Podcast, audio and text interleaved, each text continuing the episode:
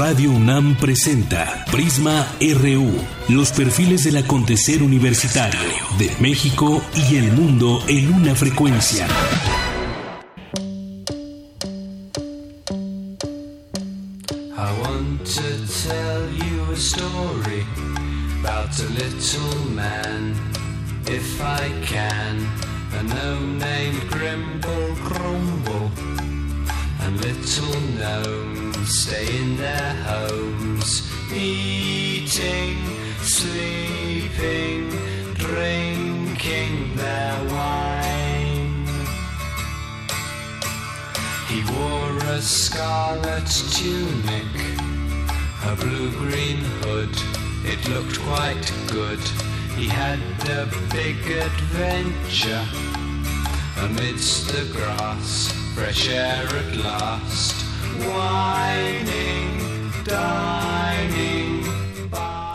Buenas tardes, gracias por acompañarnos. Bienvenidos sean todos ustedes a Prisma RU.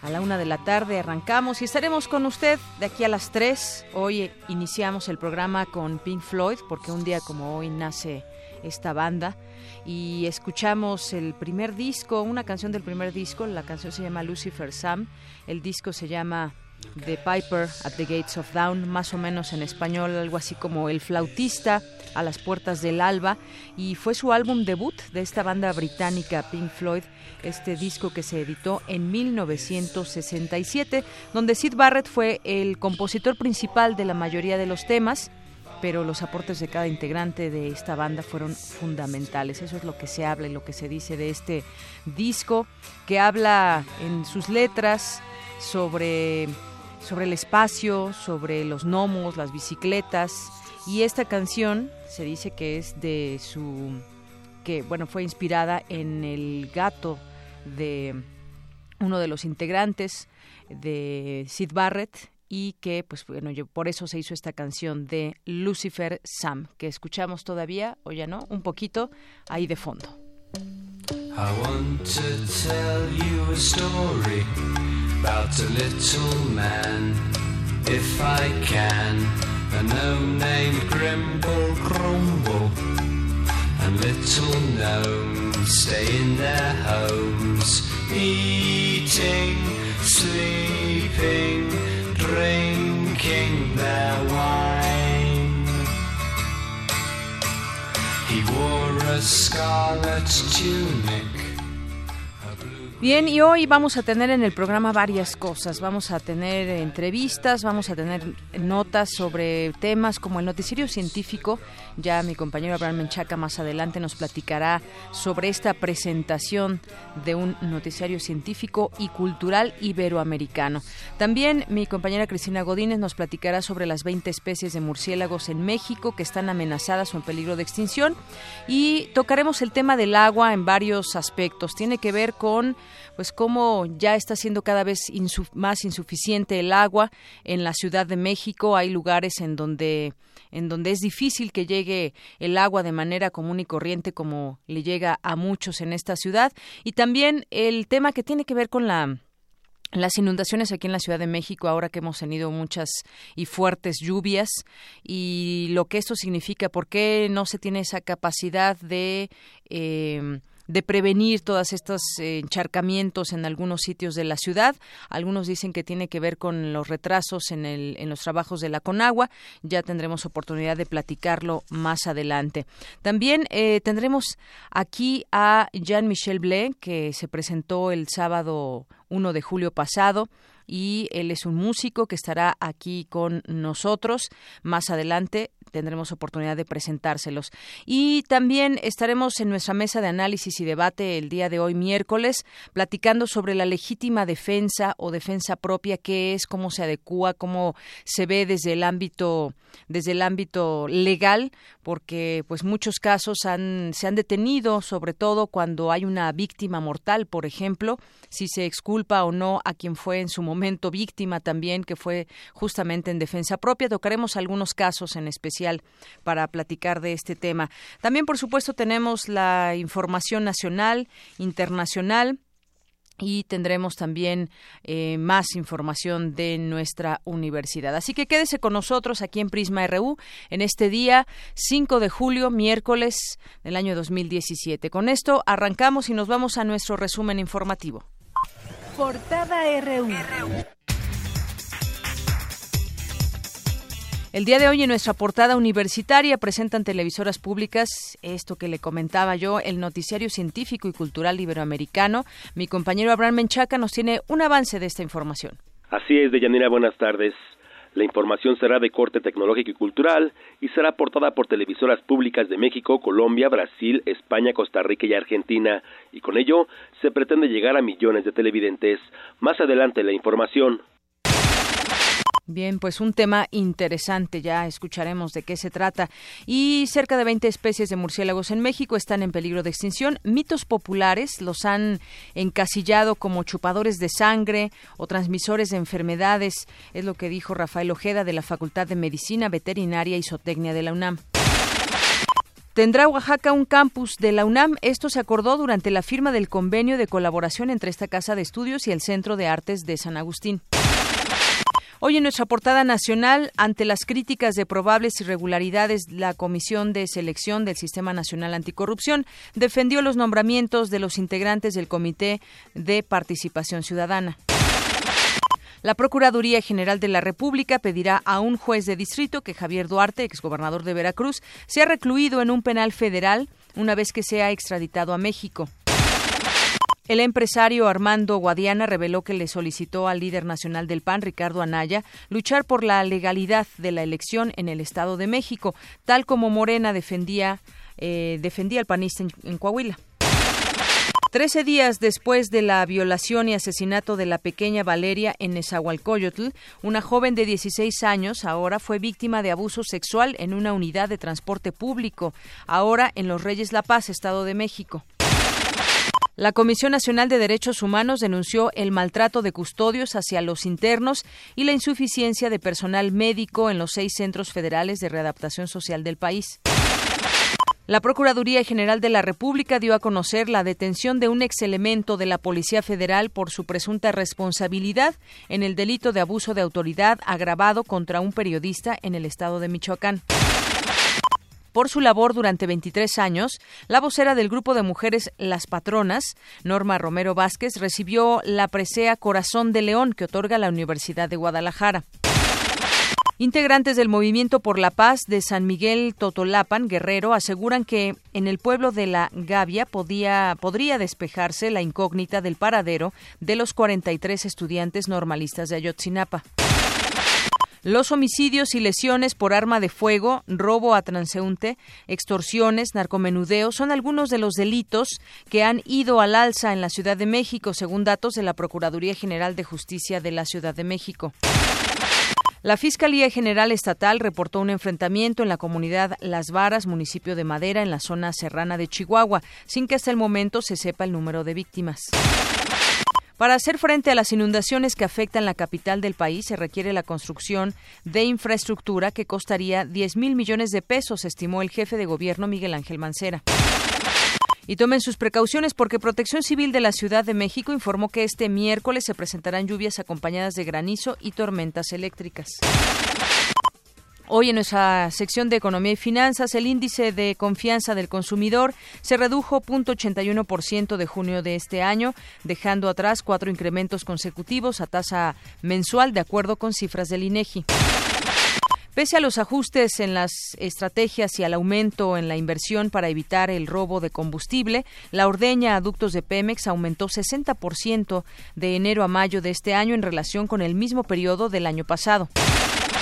La industria del plástico y el hule en el estado de Querétaro registró un incremento de 23.4% en el primer cuatrimestre del año. Hoy en nuestra portada internacional, en México prolifera la corrupción en el sector público y el privado, denunció Estados Unidos en el informe sobre el clima de negocios en el mundo 2017 del Departamento de Estado. El presidente estadounidense Donald Trump denunció este miércoles que China aumentó su comercio con Corea del Norte y puso en duda el trabajo conjunto de Pekín con Washington para contener la amenaza nuclear de Pyongyang. Disidentes de la guerrilla de las Fuerzas Armadas Revolucionarias de Colombia liberaron a un funcionario de Naciones Unidas que fue secuestrado a principios de mayo. Un grupo de simpatizantes del gobierno venezolano irrumpió hoy por la fuerza en la Asamblea Nacional de mayoría opositora y causó heridas a algunos diputados que se encontraban en el recinto. Y tenemos un avance de la información internacional que nos tendrá más adelante mi compañero Eric Morales. ¿Qué tal, Eric? Buenas tardes. ¿Qué tal, Deyanira? Muy buenas tardes. El general, el secretario general de la Organización de las Naciones Unidas, Antonio Guterres, condenó el lanzamiento de un misil balístico de posible alcance intercontinental por parte de Corea del Norte, mientras que Estados Unidos y Japón respondieron con más misiles. Los detalles más adelante. Gracias, Eric. Campus RU.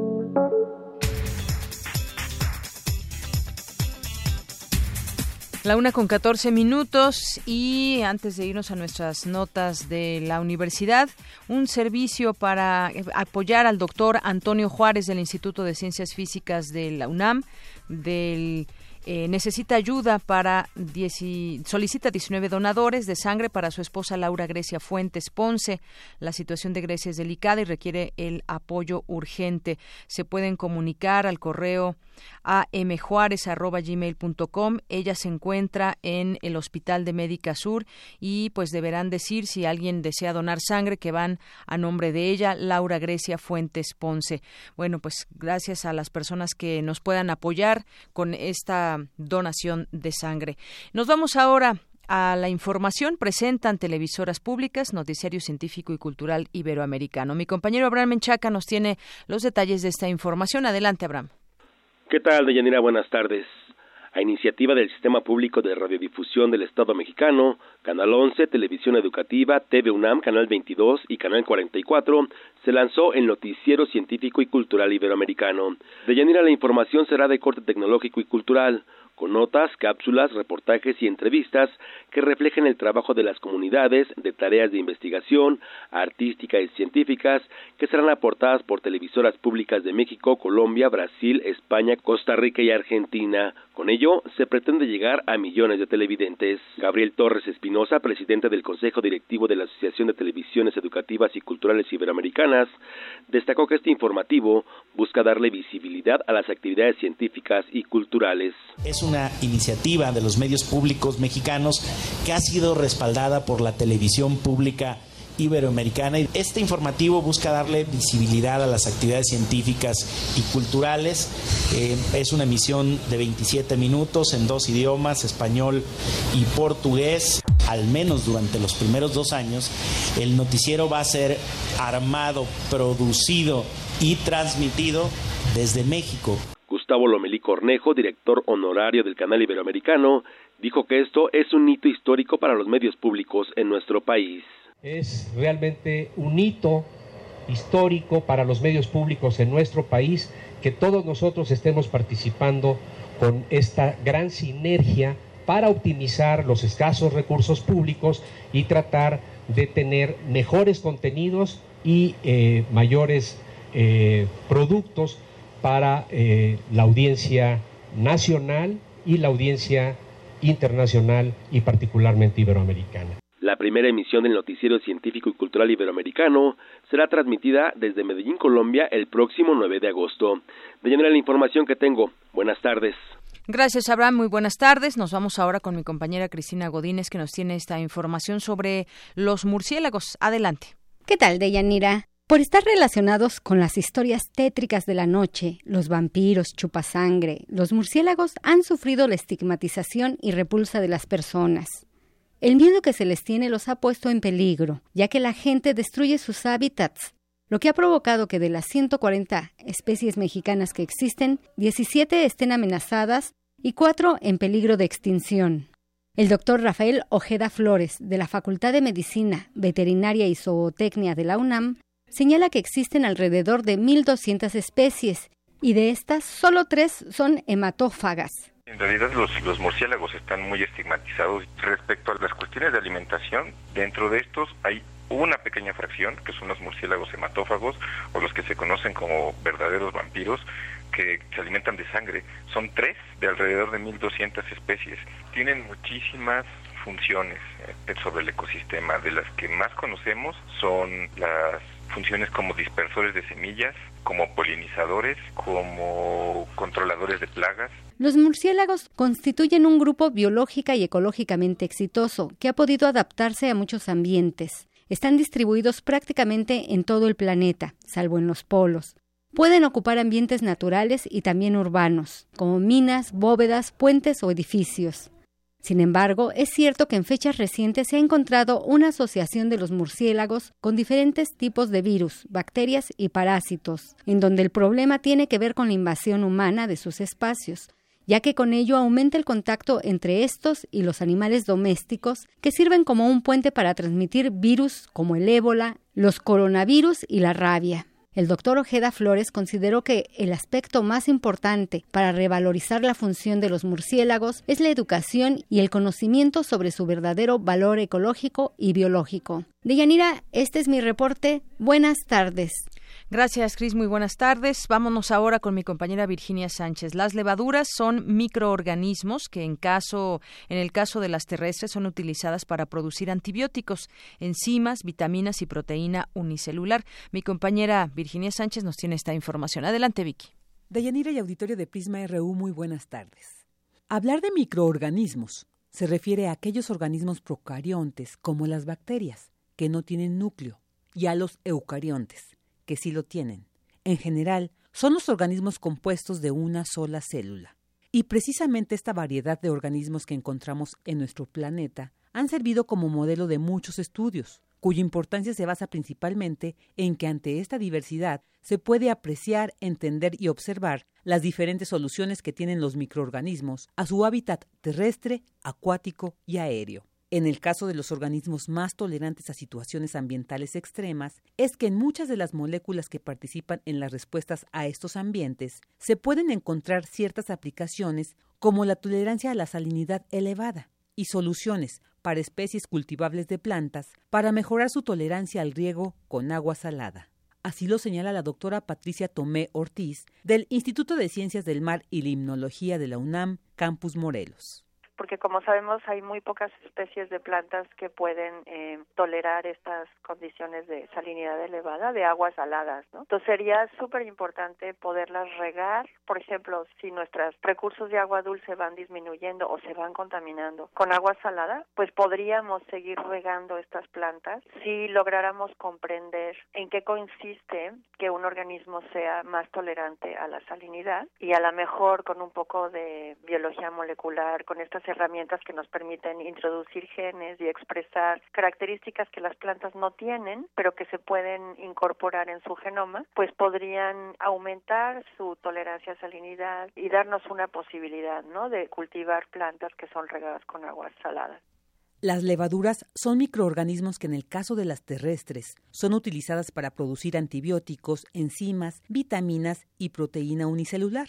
En cuanto a las levaduras marinas, tienen propiedades muy importantes, como el requerir bajas concentraciones de fuentes de carbono para su crecimiento y desarrollo. Entre ellas se encuentra la levadura de Variomyces hanseníi, la más común en el ambiente oceánico, aunque también se encuentra en el hábitat terrestre la cual estudia la doctora Tomé Ortiz, al igual que las algas microscópicas que viven en simbiosis con algunos animales arrecifales. Al respecto, la especialista nos comparte mayores detalles son simbiontes de corales y otros organismos arrecifales. Y lo que me ha interesado de estas algas es que cuando viven en simbiosis con corales, por ejemplo, las condiciones en que la simbiosis se desarrolla son en condiciones de nutrientes limitados, o sea, son subóptimas. ¿sí? Y entonces es muy interesante ver que si no tienen nitrógeno para hacer proteínas, pues a través de la fotosíntesis siguen haciendo carbohidratos, tienen que deshacerse de estos carbohidratos y como quien dice, se los regalan al animal con el que viven en simbiosis y el animal pues se beneficia teniendo este extra carbono, ¿no? Para hacer calcificar, para hacer mucus, para crecer un poco más rápido. Y pues estos organismos sí viven en el arrecife y no solamente son corales, ¿no? Sino también, por ejemplo, medusas, anémonas, que también viven en el ambiente arrecifal y entonces es interesante hacer una comparación entre los simbiontes de estos diferentes animales arrecifales. Es importante conocer este tipo de investigaciones que se realizan en la UNAM, ya que además de proporcionar nuevos elementos y aplicaciones, nos permiten conocer de manera más detallada cómo es el proceso de la vida, en la que estamos simbióticamente conectadas, todas las especies animales y la naturaleza misma. Hasta aquí la información. Muy buenas tardes. Gracias, Vicky. Muy buenas tardes. Y en más información de la UNAM, habrá una feria de útiles y equipo de cómputo en la máxima casa de estudios. Ahora se encuentra eh, de vacaciones, pero vendrán algunas fechas donde quizás sea importante que las que las anoten y que puedan darse una vuelta. Ahora que también entrarán después eh, todos los niños, los jóvenes a la, a la escuela, con el objetivo de anunciar a la comunidad universitaria opciones preferenciales para la adquisición de útiles escolares, equipo de cómputo software y materiales de apoyo al estudio. La UNAM anunció ya la realización de la Feria de Útiles Escolares y Cómputo 2017 durante gran parte de agosto en diversas sedes universitarias, aunque la sede principal de esta feria estará en el Centro de Exposiciones y Congresos de la UNAM, ahí en Avenida del Imán, número 10, Ciudad Universitaria. Del 10 al 13 de agosto también se ubicará en otros, en otros días en diversos planteles, como los de la Escuela Nacional Preparatoria, los colegios de Ciencias y Humanidades en las facultades de estudios superiores asesorados por especialistas. En estos cuatro días de exposición también se llevarán a cabo conferencias, talleres, charlas sobre temas relacionados con la aplicación y desarrollo de las tecnologías de la información y comunicación. Esto lo dio a conocer la UNAM y que actualmente se encuentra en, como les decía, en periodo de vacaciones hasta el 23 de julio. Pero aquí les tendremos todos los detalles más adelante de las sedes, los horarios, pero por lo pronto ya les anunciamos que habrá feria de útiles y equipo de cómputo en la UNAM. Prisma RU. Para nosotros, tu opinión es muy importante. Síguenos en Facebook como Prisma RU. Queremos conocer tu opinión. Síguenos en Twitter como arroba PrismaRU. Nacional RU. Continuamos ahora con la información nacional. Eh, vamos a entrar a temas que tienen que ver con el agua y precisamente también tiene que ver con, con lluvias muchas veces porque desde Protección Civil de la Ciudad de México se está alertando para este miércoles y algunos estados de la República las lluvias fuertes acompañadas de granizo, tormentas eléctricas en el oriente, sur, poniente y la ciudad y ligeras en el resto. Entre las 3 de la tarde más o menos y las 7 de la noche se prevén lluvias con granizo en zonas oriente sur y poniente de la Ciudad de México. Son esa, pues, la época de lluvias donde debemos de cargar un paraguas todos los días y vamos a estar fuera de casa. Y también eh, se pronostican lluvias fuertes en los estados de México, Veracruz, Campeche, Oaxaca y Chiapas. Y bueno, de ahí vamos a empezar a platicar sobre un tema que tiene que ver con el drenaje profundo y hemos visto que con estas lluvias que de pronto suelen llamarse atípicas, aunque pues estando en la temporada de lluvias, de pronto pues eh, las, la intensidad de la misma puede llegar a perjudicar algunas zonas de la ciudad. En esas zonas, ¿qué está pasando? ¿Por qué en algunas zonas sí, en otras, en otras se tiene pues una eh, un drenaje quizás eh, mejor empleado o qué es lo que está sucediendo. Vamos a platicar de esto más adelante porque eh, pues se habla de que se están atrasando algunos trabajos también. Ya opina, por ejemplo, el ingeniero hidráulico Rubén Telles, que ha trabajado en el sistema de aguas y es perito en su ramo, que atribuye las inundaciones de los últimos días a la falta de mantenimiento eh, a la falta de, mantenimiento al drenaje profundo, que es una de las causas por las que la Ciudad de México se inunda durante la temporada de lluvias. También asegura que desde hace 20 años el gobierno capitalino no ha invertido como se debiera en la red de drenaje profundo que se encuentra a una profundidad de 50 y hasta de 237 metros, dependiendo la zona donde se encuentre. Ya hoy hizo un anuncio el jefe de gobierno capitalino en cuanto a los miles de millones de pesos que se necesitan para dar mantenimiento y para hacer nuevas obras también, porque justamente si no se da ese mantenimiento adecuado a obras tan grandes, pues podemos tener una ciudad eh, con muchos encharcamientos y hasta inundaciones. También comentó que con la sobrepoblación que existe hoy en el hoy en día en la capital del país, la red se ha vuelto obsoleta y hay que ser realistas. Lo que ha pasado a lo largo de tantos años es que no se ha hecho inversión en la infraestructura y la ciudad se colapsa más cada día en tiempo de lluvias porque hay un crecimiento desmedido que ha impactado y no se ha invertido en el drenaje. Él alude al tema del drenaje. Y también, bueno, pues eh, la lentitud de las megaobras, se habla del túnel emisor oriente y el emisor poniente que agrava la vulnerabilidad de la Ciudad de México y propicia grandes inundaciones en esta temporada.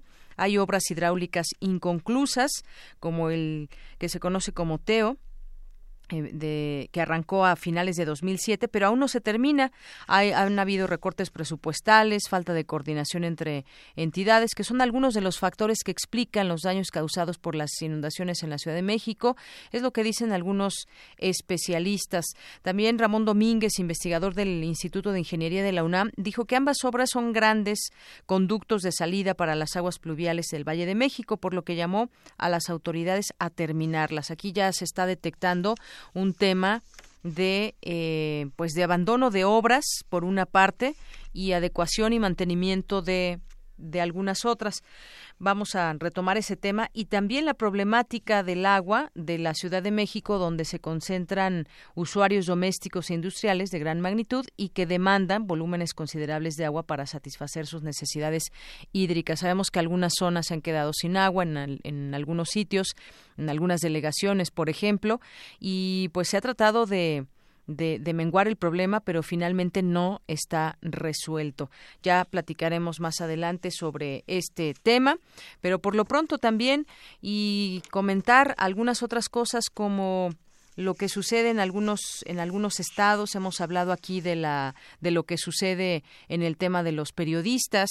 Eh, también ya se recapitula los daños que ha recibido la prensa. Los reporteros en México se mueven en zonas donde los políticos grupos delictivos han impuesto el silencio. En Guerrero tan solo del 13 de mayo al 27 de junio han sido agredidos 20 reporteros y sus agresores son muchas veces son gobernantes funcionarios policías y del crimen organizado organizado. Es un tema del que se sigue hablando porque no han parado estas agresiones e incluso vamos conociendo distintos casos, con también, hay que decirlo, distintos contextos de, la información que se da a conocer y caemos en que cuatro estados son los más peligrosos para los periodistas, que son Guerrero, Michoacán, eh, Tamaulipas, son estados extremadamente peligrosos para... Eh, para los trabajadores de los medios de comunicación ante la corrupción, impunidad y delincuencia organizada que hay en México y que muestra el índice de libertad de prensa de Reporteros sin Fronteras. La propia Comisión Nacional de Derechos Humanos ubica a estas entidades entre las seis que concentran el mayor número de homicidios de periodistas de los 128 comunicadores asesinados desde el año 2000 a la fecha, 20 ejecutados en Veracruz, 14 en Guerrero, 13 en Tamaulipas y 6 en Michoacán. Desafortunadamente, la lista continúa. Y nos vamos ahora, ya tengo la línea telefónica, le agradezco mucho nos tome esta llamada al doctor Luis Marín Stillman. Él es investigador del Instituto de Geofísica de la UNAM y estuvo a cargo de la red Agua en la Academia Mexicana de Ciencias. ¿Qué tal, doctor? Bienvenido a este espacio. Muy buenas tardes. Hola, Cristina. Buenas tardes a ti y a tu auditorio. Hola, ¿qué tal, doctor? Soy de Yanira, de Yanira Morán. Le saludo con mucho gusto. Perdón. Y aquí tengo a Cristina enfrente también.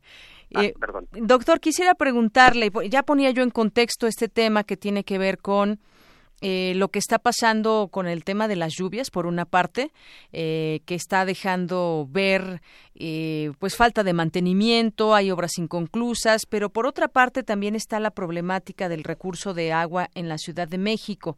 Decíamos en este contexto que se concentran usuarios domésticos e industriales y demandan pues grandes volúmenes de agua que en otros momentos, en otros años, en otras épocas, pues no, no se tenía esta demanda tan fuerte que está concentrada aquí en la Ciudad de México. En este caso, pues me gustaría que nos platicara un poco justamente sobre este recurso y cómo nos los estamos acabando en ciudad, en, en el caso de la Ciudad de México.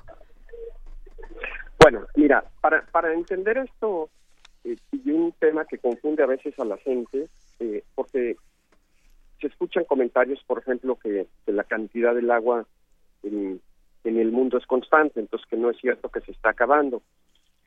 Lo que pasa es que si recordamos de nuestros estudios de primaria del ciclo hidrológico, parte del agua, la gran parte, mayoría del agua que tenemos en nuestro planeta está en los océanos, hay una parte que está en los glaciares y hay una parte muy importante que está en, los acuíferos, es el, agua subterránea. Entonces, el problema, si, si hacemos la suma del volumen de agua que tenemos en estas diferentes partes, es cierto, la cantidad sigue siendo la misma. El problema es que la estamos sacando, por ejemplo, de nuestros acuíferos, la estamos mandando, la, contaminamos y la mandamos a cuerpos de aguas superficiales donde eventualmente va a ir a dar al mar. Entonces, aunque el volumen total sigue siendo el mismo, si no tenemos el agua donde la necesitamos, nos genera estos problemas de escasez como el que vivimos en la Ciudad de México. Entonces, por un lado tenemos el tema, digamos, natural y por otro el que bien apuntas, que es este crecimiento de la, de la población. Un problema que hemos tenido nosotros eh, en, las ciudades, sobre todo en la Ciudad de México, es que no pagamos el, costo real del agua. Y algunas gentes hablan del derecho humano al agua. Exacto. Pero el agua hay que extraerla, eso cuesta dinero, cuesta energía para sacarla del subsuelo, hay que transportarla, hay que darle mantenimiento a las redes. La Comisión Nacional del Agua ha calculado que solo en la Ciudad de México perdemos como 40% del agua, es decir, de cada 10 litros que mandan por la tubería, 4 litros estamos perdiendo. Entonces, todo este tipo de, cosas de, de, mantenimiento a nuestra infraestructura que no hemos dado en muchos años, nos está haciendo más y más agudo el, problema. A eso, agrégale que la Ciudad de México sigue creciendo, que no, no se tiene un ordenamiento urbano, eh, que seguimos dejando que sigan construyendo más y más condominios, cada vez más chiquitos. Entonces, para un volumen definido que tenemos de agua, seguimos incrementando la demanda y eso es parte del problema este, que, estamos viviendo, ¿no? Exacto, como usted bien dice, no es que cueste el agua, pero extraerla y llevarla hasta nuestras casas, eso es todo lo que lo que cuesta y por eso se paga y sí, efectivamente hay eh, eh, pues ese apoyo quizás de parte del gobierno cuando se subvenciona un poco el tema del agua, el precio, pero eh, a final de cuentas sí se tiene que pagar. Aquí el caso es también pues ver de qué manera frenar todos estos desarrollos, quizás inmobiliarios que sí están afectando el tema del agua, de cómo llega a lugares. Cada vez ahora vemos que se tira una casa o se vende una casa y se construyen grandes edificios, muchas veces de, como usted dice, muy pequeños, pero el nivel de agua que se requiere pues es bastante, bastante alto. Exactamente. Y fíjate que el otro tema, eh, que algunas ciudades ya lo están haciendo, eh, desafortunadamente la Ciudad de México no, también los municipios te están cobrando para tratar el agua. Porque si nosotros las aguas que usamos, con las que nos bañamos, con las que vamos al baño, lavamos nuestros trastes, etcétera, este, tratáramos esa agua, esas aguas tratadas en muchos casos las podríamos usar para otras cosas y podríamos, entonces le daríamos un mejor uso o reciclar el agua y dejaríamos de estar extrayendo agua potable este, para, para poder alargar la vida de nuestros acuíferos, ¿no? Y fíjate que ahí también el otro tema está este, que la gente cuando nos cuesta más el agua, la aprovechamos mejor. y, en realidad con los costos que pagamos ahorita en la Ciudad de México, a la gente no le importa tirar el agua. Tú puedes ir por calles y ves gente lavando coches con la manguera abierta, este, etcétera, etcétera, ¿no? Lavando las banquetas con, con, con, con el agua de la manguera. Eso debería ser este un crimen, ¿no? ¿Y, qué tal si también, por ejemplo, hablamos de estos grandes proyectos que de pronto hay para, pues, que aprovechar el agua de lluvia, por ejemplo, ahora que estamos en plena temporada, o incluso el reciclaje de, del agua, agua tratada que se puede utilizar para muchas de las cosas en donde estamos utilizando agua potable? Fíjate que estás tocando dos temas bien importantes. Si nosotros eh, capturáramos el agua de lluvia, que con un tratamiento, digamos, mínimo, inclusive la puedes hacer potable, aparte de todo, nos ayudaría muchísimo al tema de evitar las inundaciones, porque en vez de que esa agua llegue, toda esa agua llegue al mismo tiempo al sistema de drenaje, lo vas deteniendo y eso le da oportunidad al sistema de drenaje de trabajar. El agua reciclada que tú mencionas, las ciudades como Los Ángeles, California, toman sus aguas residuales, les dan un tratamiento muy avanzado, lo reinyectan al subsuelo y lo vuelven a extraer. Entonces, están empezando a, tratar de llegar a lo que podríamos llamar cuencas sustentables. Es decir, que el agua que estamos usando sí se pierde un poco, ciertamente, por evapotranspiración, pero que el agua que estamos usando la usemos, la limpiamos, obviamente eso cuesta, y la reinyectamos al subsuelo. Entonces, hay opciones y la ciencia ciertamente ha estado desarrollando técnicas apropiadas, pero desafortunadamente todo eso cuesta, ¿no? y luego no nos gusta pagarlo. Así es. Y, la pregunta también sería, pues, eh, cómo las autoridades también, con todo este dinero que se destina muchas veces a esta obra, a estas obras, pueden eh, justamente referir todos estos recursos a, por ejemplo, cómo evitar las inundaciones aprovechando el agua de lluvia, porque es un tema que del cual se habla mucho, pero se trabaja en el poco, o al menos así queda esa impresión. Sí, eh, yo estoy de acuerdo. Y mira, desafortunadamente lo que mucha gente, y yo me cuento entre ellos, es que, porque yo, yo creo que muchos, sobre todo los especialistas que nos dedicamos al tema del agua, nadie te diría que estaría en desacuerdo en, que se cobrara más. Eh, sin embargo, lo que nos preocupa siempre a todos es qué se van a hacer con esos recursos, ¿no? Porque no, desafortunadamente en, en, nuestro país no siempre hay transparencia en cómo se, se usan esos recursos, ¿no? Este, yo creo que sí es un tema Exacto, y, digo, no estoy, no estoy tan segura si la gente esté de acuerdo en que le suban el agua, pero yo creo que sí estarían de acuerdo en, en, pues ahorrar el agua, justamente, o eh, pronunciarse y ayudar a que podamos tener este reciclaje de agua de alguna manera, así como de pronto estamos hablando porque es importante que se recicle la basura y demás, pues la importancia también del tema del agua. Yo creo que bien lo puede tomar la gente desde la conciencia, podría ser también. Por supuesto. Pero mira, fíjate, si uno se va a zonas rurales, por ejemplo en las afueras de Tasco, la gente ahí puede estar pagando hasta la tercera parte de su ingreso diario para el tema del agua. Y, si nos vamos como un porcentaje en, Coyoacán o en Polanco, ¿qué porcentaje del ingreso de una familia promedio que viva ahí crees tú que, que, pague por el agua, no? Exacto. Este, Ahí también se ha hablado de decir, oye, pues en colonias populares, en colonias donde no hay Xochimilco, por ejemplo, el agua, este, que tenemos a comunidades muy desprotegidas, bueno, entonces este, se pueden dar continuar dando los subsidios, ¿no? Pero quizás este ir diciendo, oye, pues quizás de acuerdo a lo que pagas en el predial, vayamos diferenciando un poco las tarifas, ¿no? y, y, vayamos invirtiendo, mira, países como Alemania, te cobran en tus servicios municipales, hay un impuesto que se va a las universidades directamente para que desarrollen ecotecnias, para ser más sustentables con el agua, con la basura, con energía, y todo eso lo ve la gente porque tienen un buen nivel de vida. Este, obviamente esos desarrollos que se están pagando con los impuestos sí están, este, y es del 1%, del 2% ¿eh? del, del predial, es decir, no es una cosa engorrosa.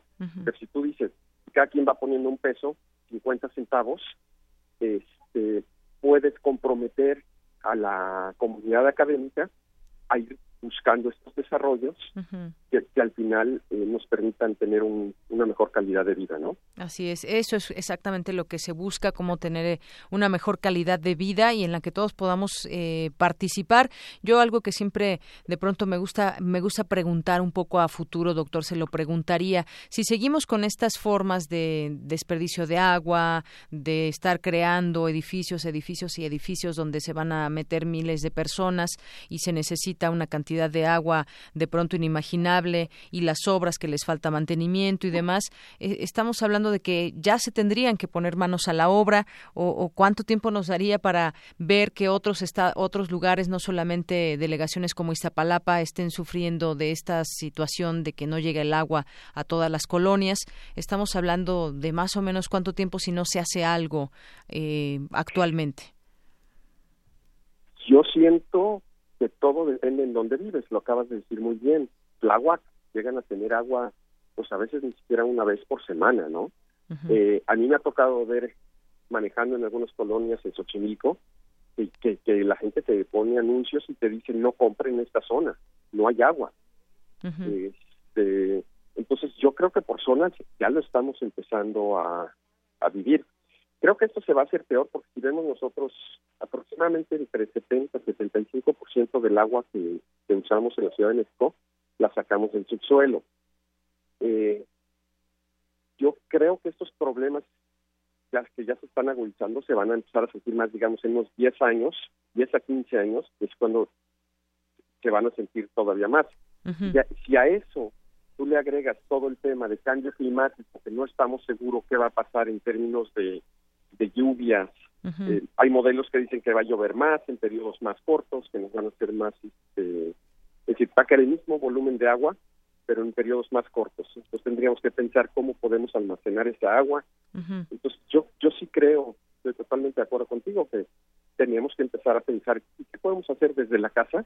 Por ejemplo, la idea de que si le abres a la, si, si tienes la fortuna de tener agua en tu casa, le abres a la regadera, oye, nos sale el agua caliente, pon una cubeta. Este, Sí, si pequeñas acciones que ayudan mucho, ¿no? Exactamente, porque esas multiplícalas por los, no, no los 20 No, millones, 20 pero por millones, la pero- cuarta parte. Sí. Y, y multiplícalo por el número de litros que te puedes estar ahorrando, y entonces eso sí, si todos empezamos a hacer algo, sí podemos hacer una diferencia, ¿no? Así es. Bueno, pues ahí está el tema y sí podemos hacer algo. Y como decía usted, también el cambio climático es otro tema del cual debemos hablar y se debe relacionar con todas estas cosas que nos van a empezar a afectar también en la vida cotidiana. Pero por lo pronto, doctor, yo le agradezco mucho esos minutos con Prisma RU de Radio UNAM. No, hombre, a tus órdenes. Gracias, hasta luego. El doctor Luis Marín Stillman es investigador del Instituto de Geofísica de la UNAM y estuvo a cargo de la red Agua en la Academia Mexicana de Ciencias sobre este tema. Y antes de que nos vayamos ya a cultura, quiero compartirles, compartirles que lo que dice Stephen Hawking, la Tierra va para el abismo y podría llegar a ser como Venus, advierte este astrofísico que pues se mostró pesimista sobre el futuro de la raza humana, ya que dijo temer que la evolución haya insertado la codicia y la agresión en los genes. Esta nota que hoy se publica en Sin embargo MX, dice Stephen Hawking volvió a lanzar una severa advertencia sobre el futuro del planeta ante el cambio climático, fustigando al presidente estadounidense Donald Trump por haber retirado al país del Acuerdo Clim- Climático de París, decisión que considera que podría traer consecuencias devastadoras.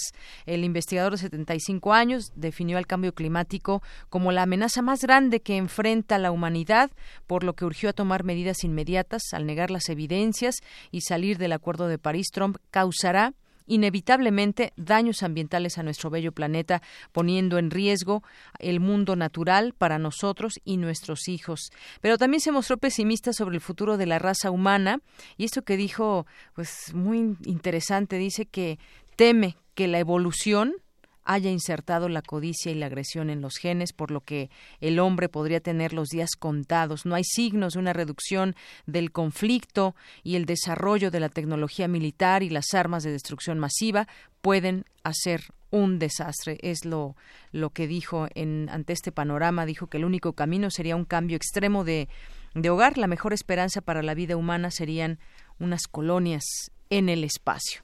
Bueno, pues es lo que dice Stephen Hawking y pues nos vamos ahora sí a cultura. Prisma RU. Para nosotros, tu opinión es muy importante. Síguenos en Facebook como Prisma RU.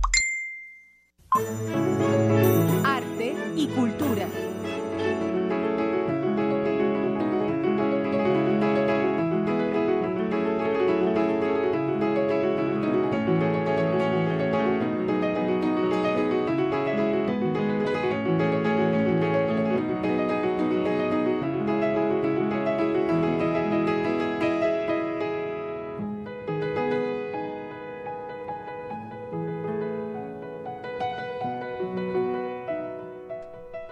Pues ya estamos en cultura. ¿Qué tal, Vicky? ¿Cómo estás? Hola, ¿qué tal? Muy buenas tardes. Pues aquí supliendo a nuestra querida Tamara Quiroz, a quien enviamos un fuerte saludo. Y bueno, pues esto que escuchábamos de fondo es Il, de Jean-Michel Blé. Sí, que nos acompaña esta tarde. Muchas gracias por estar aquí. De nada, gracias por recibirme. No, bueno, y bueno, contextualizo un poco por qué tenemos este gran invitado el día de hoy. Resulta que el pasado primero de julio, Canadá celebró su 150 aniversario de ser un Estado confederado. Y bueno, esta celebración nos permite conocer más de la cultura de este país. Y a lo largo del año, la Embajada de Canadá en México ofrecerá un amplio programa de actividades. Además de ser el país invitado de honor del Guanajuato International Film Festival, podremos conocer 10 provincias y 3 territorios canadienses a través de las fotografías de la Galería Abierta que se encuentra en las rejas de Chapultepec en Paseo de la Reforma. Y bueno, en el ámbito musical, el fin de semana pasado, la Casa del Lago de la UNAM fue testigo de un recital diferente a cargo de un gran pianista que hoy nos acompaña. Él es Jean-Michel B., canadiense de 31 años, que se ha apropiado de los oídos de la crítica especializada con su álbum debut y que hoy nos visita en esta cabina. ¿Qué tal? Bienvenido nuevamente. Y bueno, empecemos a conocer un poco más. Eh, empecemos. ¿Por qué decidiste tocar piano, Jean-Michel? Ay, y diría que el piano me ele- eligió, o sea, no, eh, así encontré un piano cuando tenía 11 años y no paré de tocar, o sea, amor y, ¿cómo se dice? A veces, a veces no eh, paré de tocar para un año, puede ser, pero siempre es como, es más fuerte que yo, sí. ¿Nunca tuviste alguna otra Sí, tentación intenté de la, otro? la guitarra, empecé con el órgano y el acordeón durante un verano era mi trabajo, tocar en la calle, sí. Pero el piano siempre volvía al piano, hay algo como muy... Es como un diálogo con una otra persona, más o menos. ¿Desde qué edad te dedicas a- al piano O profesionalmente? sea, profesionalmente un, un año, pero hace, hace un año. O sea que antes tenía otro trabajo, tocaba, pero nunca tanto como girando, grabando discos, todo, que fue descubierto por ese, ese label Arts and Craft en, en Toronto. Y hace un año que hemos eh, lanzado el primer disco en abril 2016 y desde ahí no paró. Sí. De hecho, has vivido en otros países, ¿verdad? Me- Veía Sí. aquí que en Argentina. Buenos y Aires, bueno, en Buenos en Aires. Alemania. Eso en Berlín, sí. ¿Y, y qué te parece México? ¿Cuál ha sido la impresión? difícil porque hace muy poco día. Es un, en Argentina dicen es un quilombo. Es como hay de, hay de todo. De, musicalmente también. eh, y es muy, no sé, pensaba que se sentiría mucho la, la densidad de la población, pero es tan como grande que ahí caminas por unas calles muy tranquilo, mucha naturaleza, mucha cultura. Mi, tengo ese sentido que comparto con, con Buenos Aires, con Berlín también, que es como tan grande que no, no puedo, puedo sentir que en un par de días voy a conocer todo. Tienes que dejar y ir por, por donde andas. Bueno, ahí hay un motivo para que, si no esta ocasión, nos visites nuevamente Ojalá. en otra y con Sí. más tiempo para conocer.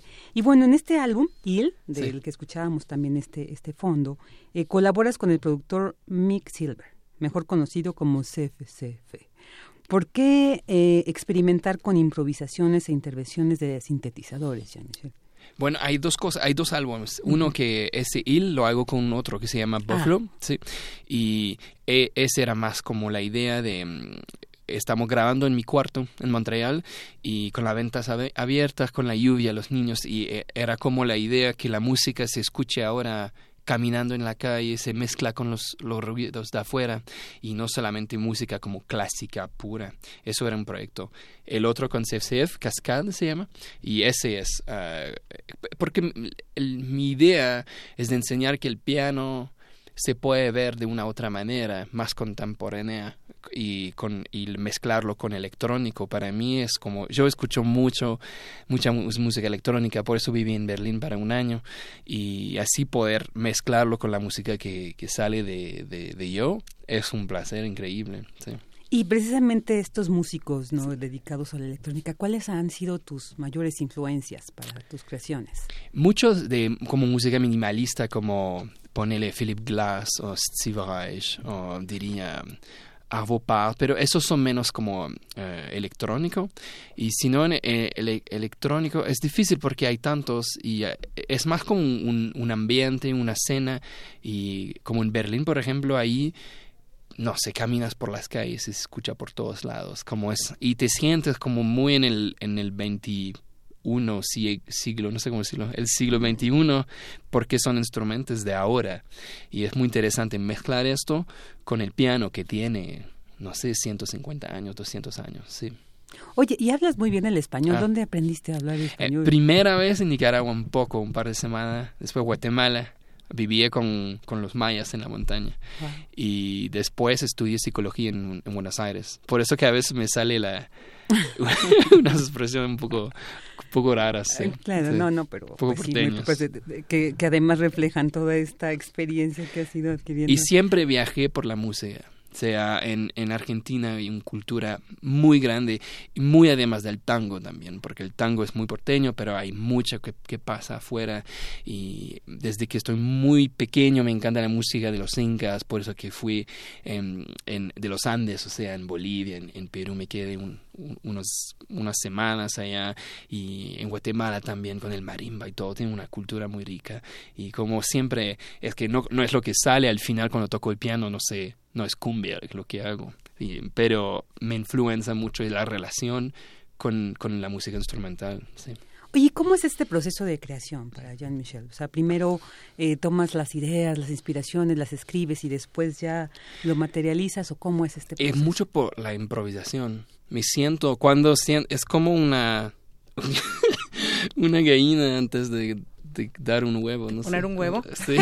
no, me siento que algo va a salir y, y me voy por, por el piano y ahí empiezo a improvisar y sale un tema y desde ahí lo, lo trabajo para que entender lo que es. A menudo me parece que nos, nos, no son mis ideas, pero así salen y las como escultura a ver lo que, lo que me estaba diciendo esa idea musical.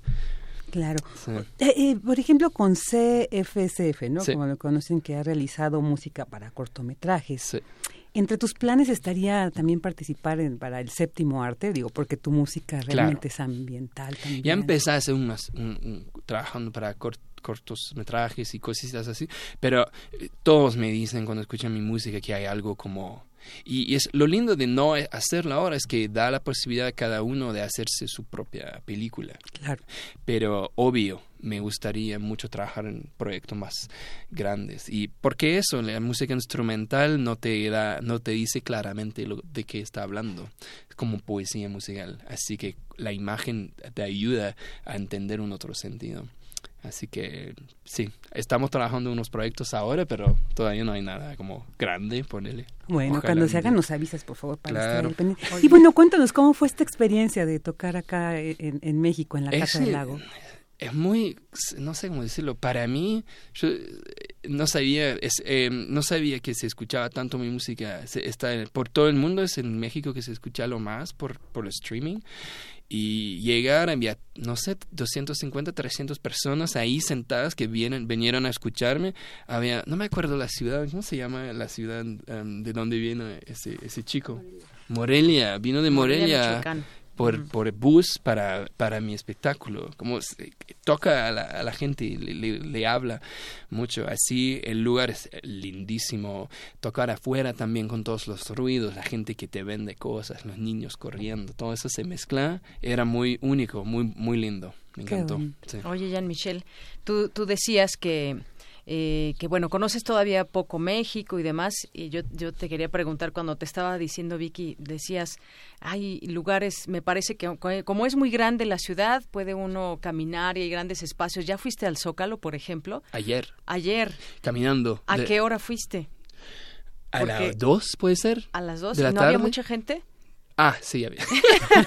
no, claro, pero es el centro. me Sí, me- claro, claro. Pero irme caminando, me fui desde la Condesa hasta allá y... ¿Caminando? Sí, para... Ah, ¿Te gusta es- caminar?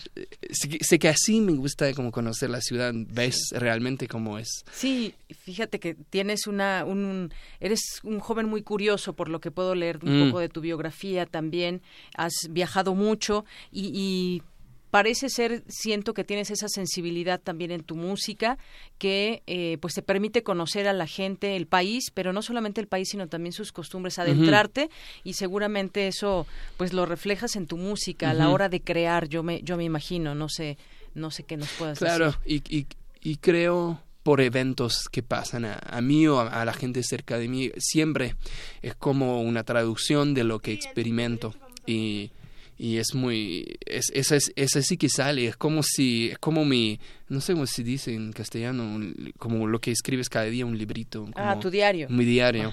Uh, de lo que vivo. Por supuesto voy a volver y va a salir nuevas composiciones influenciada por esa caminata hasta el Zócalo lleno de gente. Porque así es, así funciona, me parece. Uh -huh. y, y, y, fui a ver esas ruinas del Templo Mayor también, uh -huh. como todo entender la, de la historia, siempre, es, eso, siempre fue muy curioso, obvio. Pues qué bueno, esa curiosidad creo que te ha llevado mm. muy, claro. muy lejos. Y ha, ha hecho ¿no? que, que seas tan reconocido y que como dices tú hasta te sorprenda mm. que llegue gente de otros lugares a verte. Y además de, de la Casa del Lago, ¿tienes programada alguna otra presentación aquí en México en este viaje? Todavía no, todavía no, ya pasó. Toqué un poco frente al embajador y gente antes de esto, pero era como más privado para el lanzamiento del 150.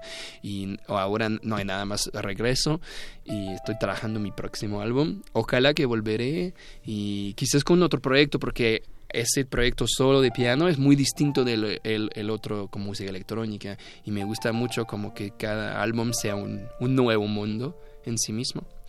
Pero no hay nada, nada así alguien nos escucha y que quiere. no, Muy bueno. bien. Oye, ¿y dónde pueden encontrar quienes no han tenido esta fortuna de conocerte?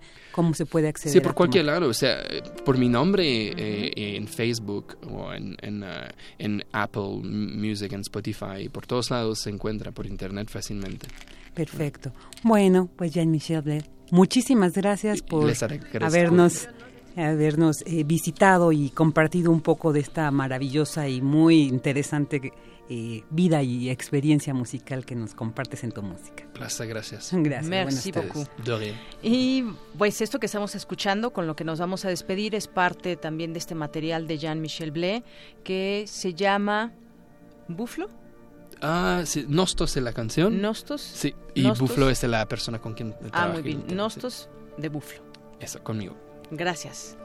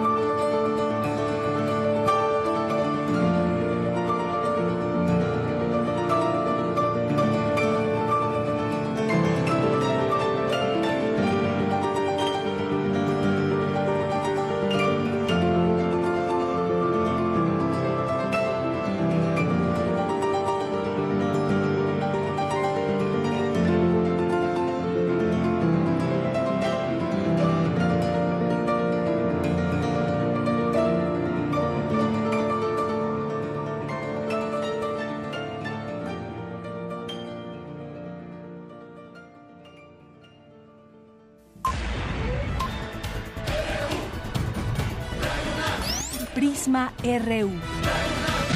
Con Deyanira Morán.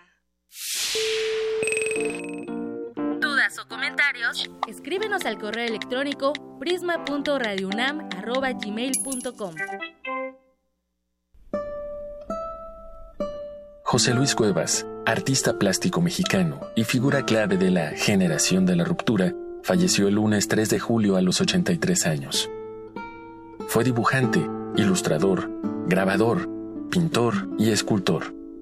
Gracias a su iniciativa, se inauguró el museo que lleva su nombre en el centro histórico de la Ciudad de México. Hoy lamentamos su pérdida. Sin embargo, su vasto legado artístico, así como su labor de difusión y promoción de las artes, permanecerán con nosotros por mucho tiempo más.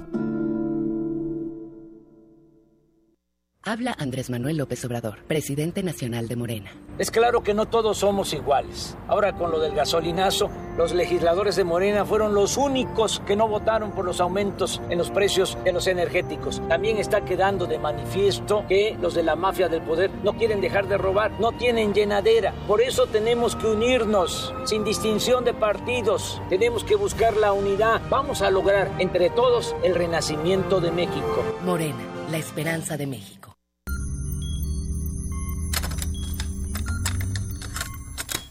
Ponte los audífonos con una pregunta clara. ¿A qué suena, este momento? Momento. Si pudieras musicalizar a cualquier persona, cualquier evento, cualquier circunstancia, tienes música para ir de un lugar a otro. ¿Cómo crees que sonaría? Ley listo. Complacencias musicales de personajes poco complacientes.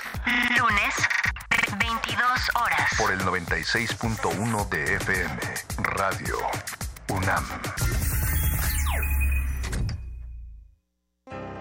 Llega a sus últimas semanas de exhibición la magna muestra retrospectiva ARP del escultor, poeta y pintor franco-alemán Jean Arp en el Museo de Arte Moderno, compuesta por 60 piezas entre relieves, esculturas, óleos, collage, tintas, gouache, grabados, tapices y libros ilustrados del fundador del movimiento dadaísta y desvela las expresiones vanguardistas de inicios del siglo XX. La exposición se puede visitar en el Museo de Arte Moderno en Chapultepec, Ciudad de México.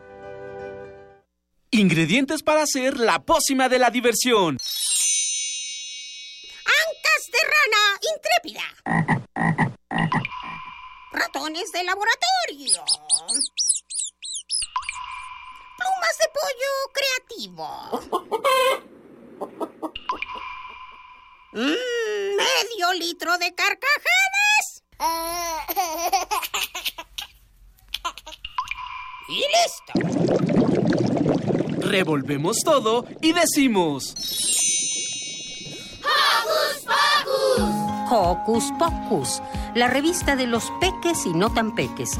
Todos los sábados de las 10 a las 11 de la mañana por el 96.1 de FM.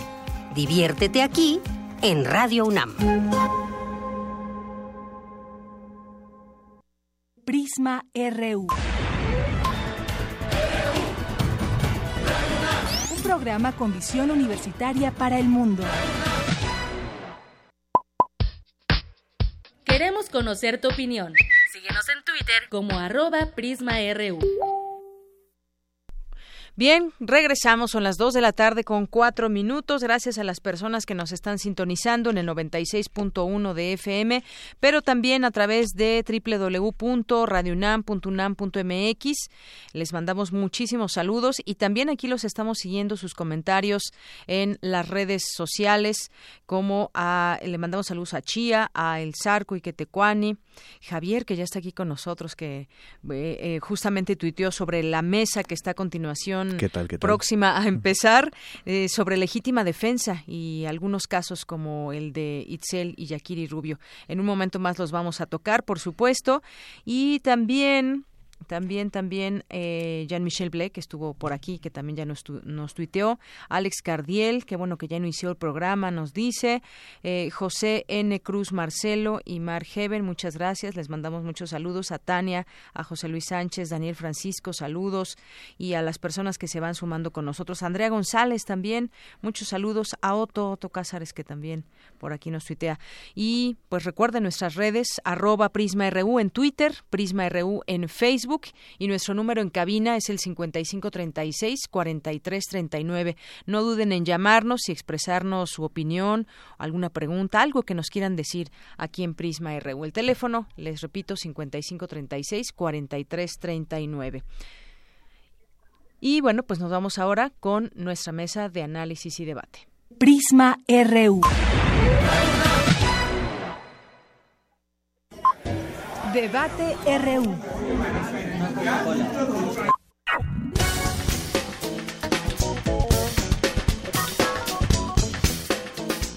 Pues ahora sí, ya estamos así de rápido ya en esta mesa de análisis y debate y ahora sí te presento Javier Contreras. ¿Cómo estás? Muy bien, Dayanira, muchísimas gracias. Bueno, ahora también te habremos de presentar como representante de los alumnos de maestría del Comité Académico del Posgrado y bueno, pues estás estudiando la maestría en Derecho en la Facultad de Derecho de la UNAM y pues por supuesto también egresado, licenciado en Derecho por la Facultad de Derecho de la UNAM. Bienvenido, ¿eh? Muchísimas gracias, pero una precisión de la FESA Catlán. De la FESA Catlán, de la FESA Catlán, muy bien. Y también tenemos ya vía telefónica, les saludamos a ambas con mucho gusto, a Ana Catiria Suárez, autora del libro que se presenta hoy en legítima defensa y que ya tuvimos la oportunidad de platicar contigo en días pasados. Ana Catiria, eh, bienvenida. Hola, buenos días. Gracias por el interés y tocar estos temas tan relevantes. Claro que sí, abogada y con especialidad en Derecho Penal de la Escuela Libre de Derecho. Y también tenemos a Carla Michelle Salas Ramírez, ella es licenciada en Derecho, pertenece al Grupo de Acción por los Derechos Humanos y la Justicia Social. ¿Qué tal, eh, Carla? Muy buenas tardes, bienvenida. Hola, ¿qué tal? Buenas tardes. Un saludo a ti y a tu auditorio. Bien, pues arranquemos con el tema que tiene que ver y que es motivo de muchos, de muchas eh, investigaciones, incluso hasta libros sobre ello. Ah, platicábamos, eh, como decía hace unos días, sobre legítima defensa, que es el libro de Anacatiria.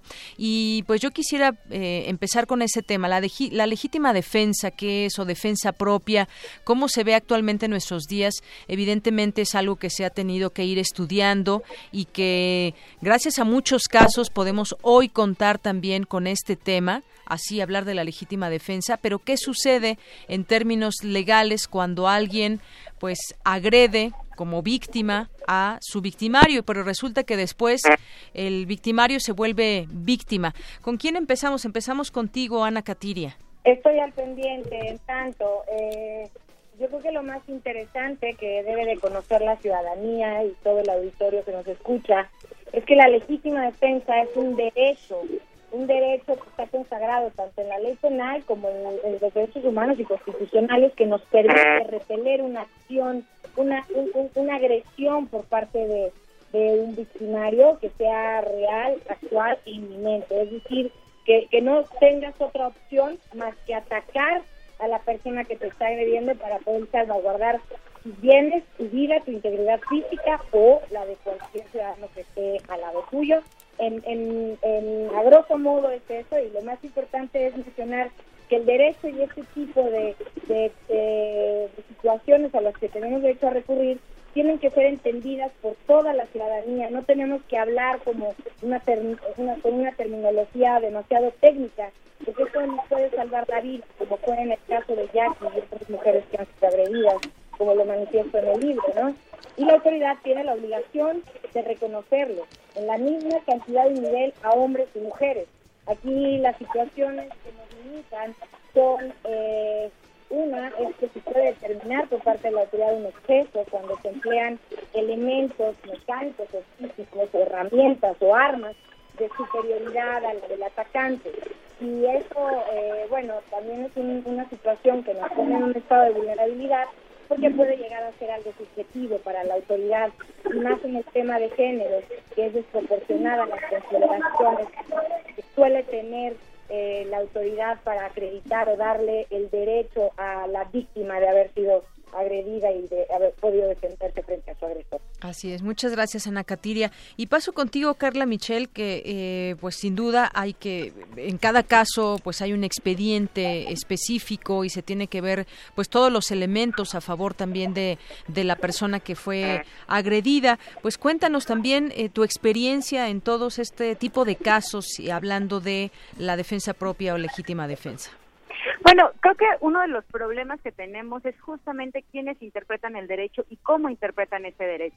Porque si bien la legítima defensa está reconocida por la legislación, el problema es cómo los operadores de justicia interpretan ese peligro real eh, eh, real e inminente. Lamentablemente, muchos de los operadores de justicia no incorporan la perspectiva de género al hacer el análisis de interpretativo de esas figuras y, por ejemplo, en los casos de víctimas de violencia sexual, hemos tenido eh, concepciones ridículas como es la legítima defensa en exceso. Es decir, sí puedes defenderte, sí puedes reaccionar ante una, ante una agresión de violencia sexual, pero hasta cierto punto. O bien, por ejemplo, en los casos de violencia doméstica o violencia familiar, donde las víctimas probablemente no actúan en contra de su agresor de manera inmediata, es decir, cuando acaba de ocurrir o cuando está ocurriendo la agresión, sino lo hacen en momentos posteriores. Entonces, lamentablemente la interpretación que hacen tanto jueces como agentes del Ministerio Público es decir, no, no, no, es que lo preparó, es que fue más bien un homicidio premeditado y no están considerando todo el contexto de violencia de género. Creo que ese es, digamos, eh, el gran reto cuando hablamos de la legítima defensa, particularmente en el caso de las mujeres y de las niñas. El caso de Jackie es un precedente muy importante para la Ciudad de México y a partir del caso de Yakiri no tendrían por qué otra vez las víctimas de violencia sexual estar siendo criminalizadas. Sin embargo, pues hasta hace unas semanas se hizo público el caso de Itzel, una niña que en circunstancias muy similares a las de Jackie estaba siendo investigada por la autoridad. Una de las preguntas que nosotras nos hacíamos públicamente es cómo en México, particularmente en la Ciudad de México, tenemos una impunidad en los casos de violencia sexual del 98%, ¿por qué todo el, el recurso institucional, recurso humano, material, está siendo utilizado en investigar a una niña que actuó en defensa propia y no en investigar las agresiones sexuales.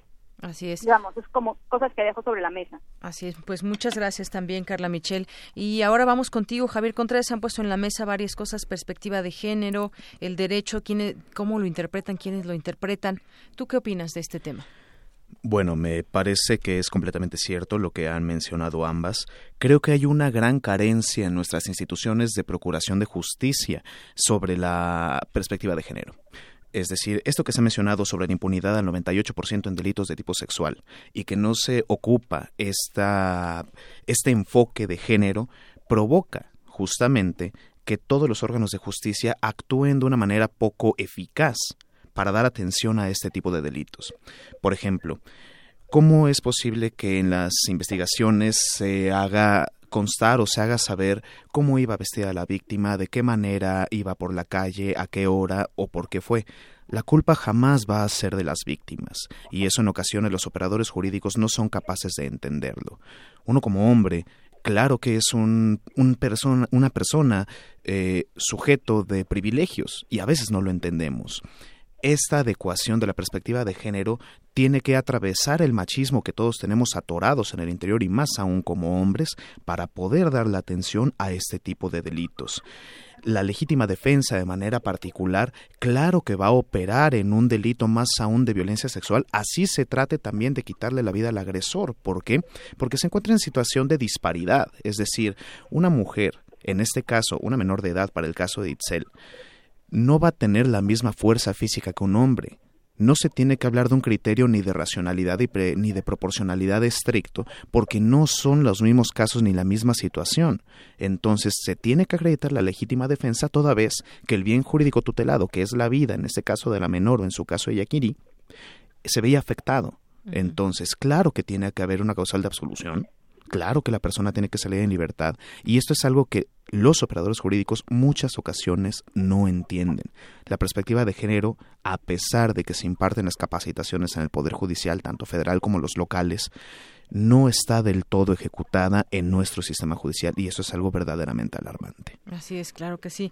Javier, y regreso contigo, Katiria. En, en su momento platicábamos el caso específico de Yakiri y platicábamos las circunstancias en que se dio, cómo fue ella abordada en las calles de la Ciudad de México, cómo fue llevada a un hotel, atacada eh, eh, por su agresor y bueno, pues ella en legítima defensa eh, en ese momento pues también se defendió y terminó en la muerte de este de este personaje de esta persona eh, que la atacó, pero finalmente en qué momento se pierde también ese, ese sentir, porque aquí lo platicabas y lo decías muy claro, hay autoridades machistas también, hay, no hay esa perspectiva de género, pero pues es, es muy grave, ¿en qué momento, en qué momento se pierde también esa defensa que debe haber de parte de la propia autoridad, porque cada uno tendrá sus abogados eh, en este sentido, pero en qué momento pierde ese piso la, a la autoridad, en qué momento se pierde para decir, bueno, pues le voy a echar la culpa a la víctima. Bueno, eh, como abogada de Yakiri te puedo decir que uno de los elementos que determinaron la acusación de Yakiri fue el compadrazgo y la corrupción de las autoridades capitalinas de la Procuraduría eh, de la Ciudad de México para, eh, en complicidad con uno de sus atacantes, estructurar la acusación de homicidio calificado.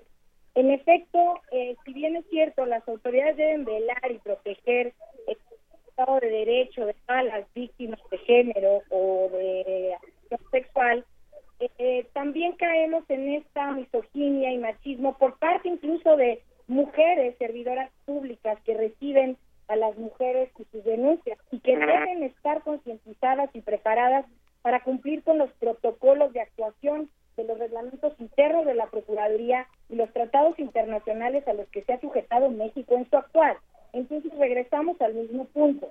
El hecho de que una mujer conozca sus derechos la pone en un estado de menor vulnerabilidad frente a la autoridad, porque pareciera que cada una de estas víctimas tienen que defenderse por partida doble. En primer momento por su victimario, su agresor sexual, y en un segundo término por las propias autoridades que se limitan a darle mucho más peso a la contratación o a la declaración de estos agresores. En el caso de Yakiri nos tomó con una técnica jurídica y a través de periciales muy, muy minuciosos que se desahogaron durante el proceso penal, la, la capacidad de demostrar a las autoridades superiores que el hecho de que Yakiri le haya quitado la vida a su agresor era determinante para que Yakiri protegiera la propia. Aquí lo que sucede, y mencionando también el tema de Itel y lo, lo que es más preocupante, es que la resolución de la absolución de Yakiri es una sentencia pues mediocre, en donde nos dan a tole con el dedo a todos los mexicanos, haciéndole creer que a Yaki se le hizo justicia. No, no es verdad. A Yakiri se le hizo justicia y se le reconoce el ejercicio de la legítima defensa por las agresiones físicas que sufrió. Al igual que usted, en el comunicado de prensa, la Procuraduría Capitalina reconoce la legítima defensa y decreta el no ejercicio de la acción penal por la carpeta de investigación de homicidio, estableciendo que se deriva de las agresiones físicas, físicas, no una agresión sexual. Y volvemos a encontrarnos en el gran temor y machismo que tiene la Procuraduría para atreverse a reconocer que esta legítima defensa se ejerció derivada de la agresión sexual, no la agresión física. Evidentemente la lucha cuerpo a cuerpo, como lo mencionaba el abogado, la disparidad física que tiene la víctima y el victimario, es determinante para ser observado por las autoridades que van a legitimar esa acción. Pero seguimos en el mismo contexto de no reconocerle a las mujeres el derecho a defenderse como pueda, con los recursos que tenga a la mano, su. Más allá de las consecuencias que a veces existen y que se derivan en un feminicidio, también cuando la víctima corre con la suerte, tiene un movimiento de suerte para poder repeler esta agresión actual. La actualidad se, llama que, que el repeler esta agresión tiene que ser en este momento, por eso es actual, real e inminente. Es decir, que no tengas de otra, hablando en palabras coloquiales, no tienes de otra y te defiendes como puedes. la deficiencia de la autoridad es que no se atreve a reconocer este derecho cuando las mujeres somos agredidas en esta ciudad. Así es, deficiencia de la autoridad. Gracias, Ana Catiria. Carla Michel, pues eh, estos temas donde tienen que ver y están ligados completamente con los derechos humanos, la justicia social, eh, nadie de pronto le puede decir a la autoridad, o, se puede decir, pero ¿qué pasa cuando, pues desde que filtran información para tratar de eh, juzgar a las víctimas, por ejemplo, o simplemente, pues, dar paso a una serie de situaciones donde lo que menos escucha es la voz de quien, quien ha sido en ese momento vejada, que en, estos casos que hablamos de Itzel Sí, bueno, la verdad es que tenemos una institución sumamente cuestionada, no solamente hablo de la Ciudad de México, sino en general del país. Las procuradurías no están, las procuradurías y ahora algunas fiscalías no están sirviendo para respetar los derechos de las víctimas, para investigar los delitos, pero tampoco pues eh, funcionan en términos del debido proceso legal en cuanto a los imputados. O sea, sí tenemos un problema estructural. Pero hablando particularmente de la Ciudad de México, lo que sí, incluso lo he dicho públicamente y he escrito sobre, sobre ello, es que en esta administración que deja ya el ex procurador Rodolfo Ríos, hay una misoginia institucional que se ve marcada no solamente en casos como el de Yakiri, que en casos como el de Itziel, sino en otros decenas de casos de feminicidio donde una de las características que va a tener esta Procuraduría es la filtración de información desde las altas esferas, digamos, desde la más alta jerarquía de la Procuraduría donde lo que buscan es la criminalización de las víctimas. Ellas son las responsables de lo que ocurrió. Ya lo mencionaba Carlos, no solamente es la forma de vestir, sino que además eso se hace público. Eh, si tenía algún tipo de relación o no con el victimario, si consumía o no drogas, si se dedicaba a tal o cual cosa. Es decir, la Procuraduría trata de hacer un litigio mediático tratando de establecer en la opinión pública una idea donde lo que se busca es responsabilizar a la víctima y obviamente pues eh, ellos liberarse de algún tipo de responsabilidad en cuanto a términos de índices de adictivos. Eso por supuesto que es preocupante y violando pues todos los protocolos que claramente están que, que marcan digamos, o que deberían de marcar el proceder de las autoridades de la Procuraduría. Muy bien, gracias eh, Carla Michel. Pues sí, ya hemos visto esa misoginia que viene desde, desde la autoridad. Otro caso que podríamos tocar, aquí lo hemos hecho, es el caso Narvarte. Pues cómo, cómo ir cerrando este tema, Javier. Bueno, a mí me parece que se tiene que prestar mucha atención en la aplicación de los protocolos especiales. Es decir, no hay una adecuada atención a las víctimas de violencia sexual y de violencia de género en términos generales. No existe una capacitación adecuada por parte de los, del Poder Judicial, tanto federal como local, en los operadores jurídicos. Y digo que no es eficaz o no es eficiente esa formación porque si así lo fuera, no enfrentaríamos ese tipo de problemáticas, no existiría este nivel de impunidad. La pregunta que creo que tendríamos que hacer para el auditorio y para todas las personas es ¿a quién se está protegiendo? ¿Por qué esta violencia institucional de género existe?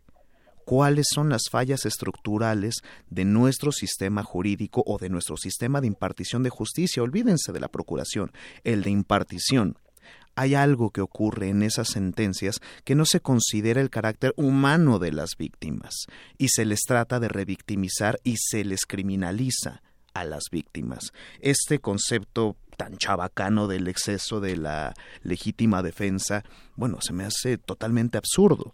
Más aún cuando lo que se tiene que defender en ese momento específico es la vida propia, así sea a costa de la vida del agresor. La víctima nunca va a tener la culpa y eso se les olvida a nuestros operadores jurídicos. Creo que lo que tenemos que visualizar es preguntarnos dónde están esas fallas estructurales y esto no es objeto de una reforma. Esto no se va a resolver cambiando nada más las leyes de un plumazo. Este tendría que ser en todo caso no un llamado no a diputados, no a senadores, no a los congresos locales. Este es un llamado para las autoridades mexicanas y para las personas que día a día caminamos por esta ciudad y por este país. La violencia de género es algo que está internalizado en los mexicanos y es algo que tenemos que combatir Tal vez poco a poco, no lo sé, eso en buena medida depende también de las educaciones de los hogares, pero entre todos tenemos que encontrar esa solución. Hay que preguntarle a esos juzgadores alguna ocasión, si fuera alguien que te importa, no voy a hablar de un sentido de pertenencia, eso también sería tonto. Esto es hablar de las personas, cómo sufren, cómo sienten, porque son seres humanos. La víctima no es la culpable y no debe ser criminalizada. La legítima defensa tiene que acreditarse en todo caso. Muy bien, muchas gracias Javier. Y para ir cerrando el tema, Ana Catiria Suárez, eh, ¿con qué comentario final cerramos esta conversación? Y también pues nos dices, hoy es, hoy es eh, la presentación de tu libro, también pues invitar al público a que pueda asistir. Sí, bueno, eh, gracias, gracias por, por la convocatoria. Creo que lo más importante es que conozcamos nuestros derechos. Lo más relevante para que las autoridades de abusos, de revictimizar a las mujeres, es que conozcamos nuestros derechos. No hay nada más grave que genere el temor de enfrentar a la autoridad que no conocer nuestros derechos. Nos da pavor y yo conozco muchos, muchos casos a diario que las mujeres por sí toman el valor para enfrentar a su victimario y hacerlo público ante una autoridad pues se ve, se ve totalmente aplastada por mujeres o hombres de los operadores de la Procuraduría o jueces. Es una lucha contracorriente para ellas. Yo les diría levantar la voz y conocer nuestros derechos. Hay muchas organizaciones que pueden contener a las víctimas, porque la autoridad no quiere hacerlo. Y como no podemos esperar a que ellos lo hagan, y como no podemos meternos en cada una de esas mentes y generar conciencia, exijámoslo nosotros, sin temor. Los derechos no se mendigan, se exigen, les guste o no tienen que respetar a la mujer. Y solo nosotras, desde la pública, de los medios de comunicación, exhibiendo a estas autoridades patriarcales y autoritarias, es como vamos a lograr avanzar un poco más en el tema de derechos humanos, un poco más en la defensa de género y sobre todo a esas mujeres que hay un espacio para cada una de ellas. Muy bien. Bueno, pues yo te agradezco mucho. ¿Y dónde es la presentación esta noche? La presentación es en el claustro de Sor Juana a las 7 pm. Eh, bueno, pues evidentemente es, es un acto, eh, como les decía, para y por las mujeres, para y por el sistema, porque ya es momento de perder el miedo. Muy bien. Pues muchas gracias. Ahí la invitación también hecha Ana Catiria Suárez. Buenas tardes. Buenas tardes. Y bueno, también cerramos con un comentario tuyo, Carla Michelle Salas. Bueno, yo ahí haría justamente un llamado complementando lo que ha dicho Ana. Por supuesto es importante que las mujeres eh, conozcan, que conozcamos nuestros derechos, pero también es importante que la sociedad en general, la academia, desde los organismos públicos de derechos humanos mantengamos una observancia permanente sobre el funcionamiento de las instituciones, porque coincido con lo que decía Javier, que hace rato le cambié el nombre, no se trata de una falta de marco jurídico, ese ya está, tampoco implica una reforma constitucional o legislativa, los derechos de las víctimas ya están reconocidos, tanto a nivel convencional como a nivel constitucional. Eh, ahora, digamos, la tarea, lo importante es hacer que eso se cumpla. Quiero mencionar algo muy importante porque eso fue parte, digamos, de lo que se ha impulsado desde, sociedad civil, que ha sido una recomendación muy importante, que es la 6 diagonal 2016 de la Comisión de Derechos Humanos de la Ciudad de México. Es a partir de dos casos, uno de ellos el caso de Yakiri y el otro de Clara Tapia, dos mujeres que tuvieron esta doble calidad de víctimas, pero también de victimarias, y en esa recomendación se establecen una serie de lineamientos precisamente que eviten que la autoridad culpabilice, criminalice a las víctimas.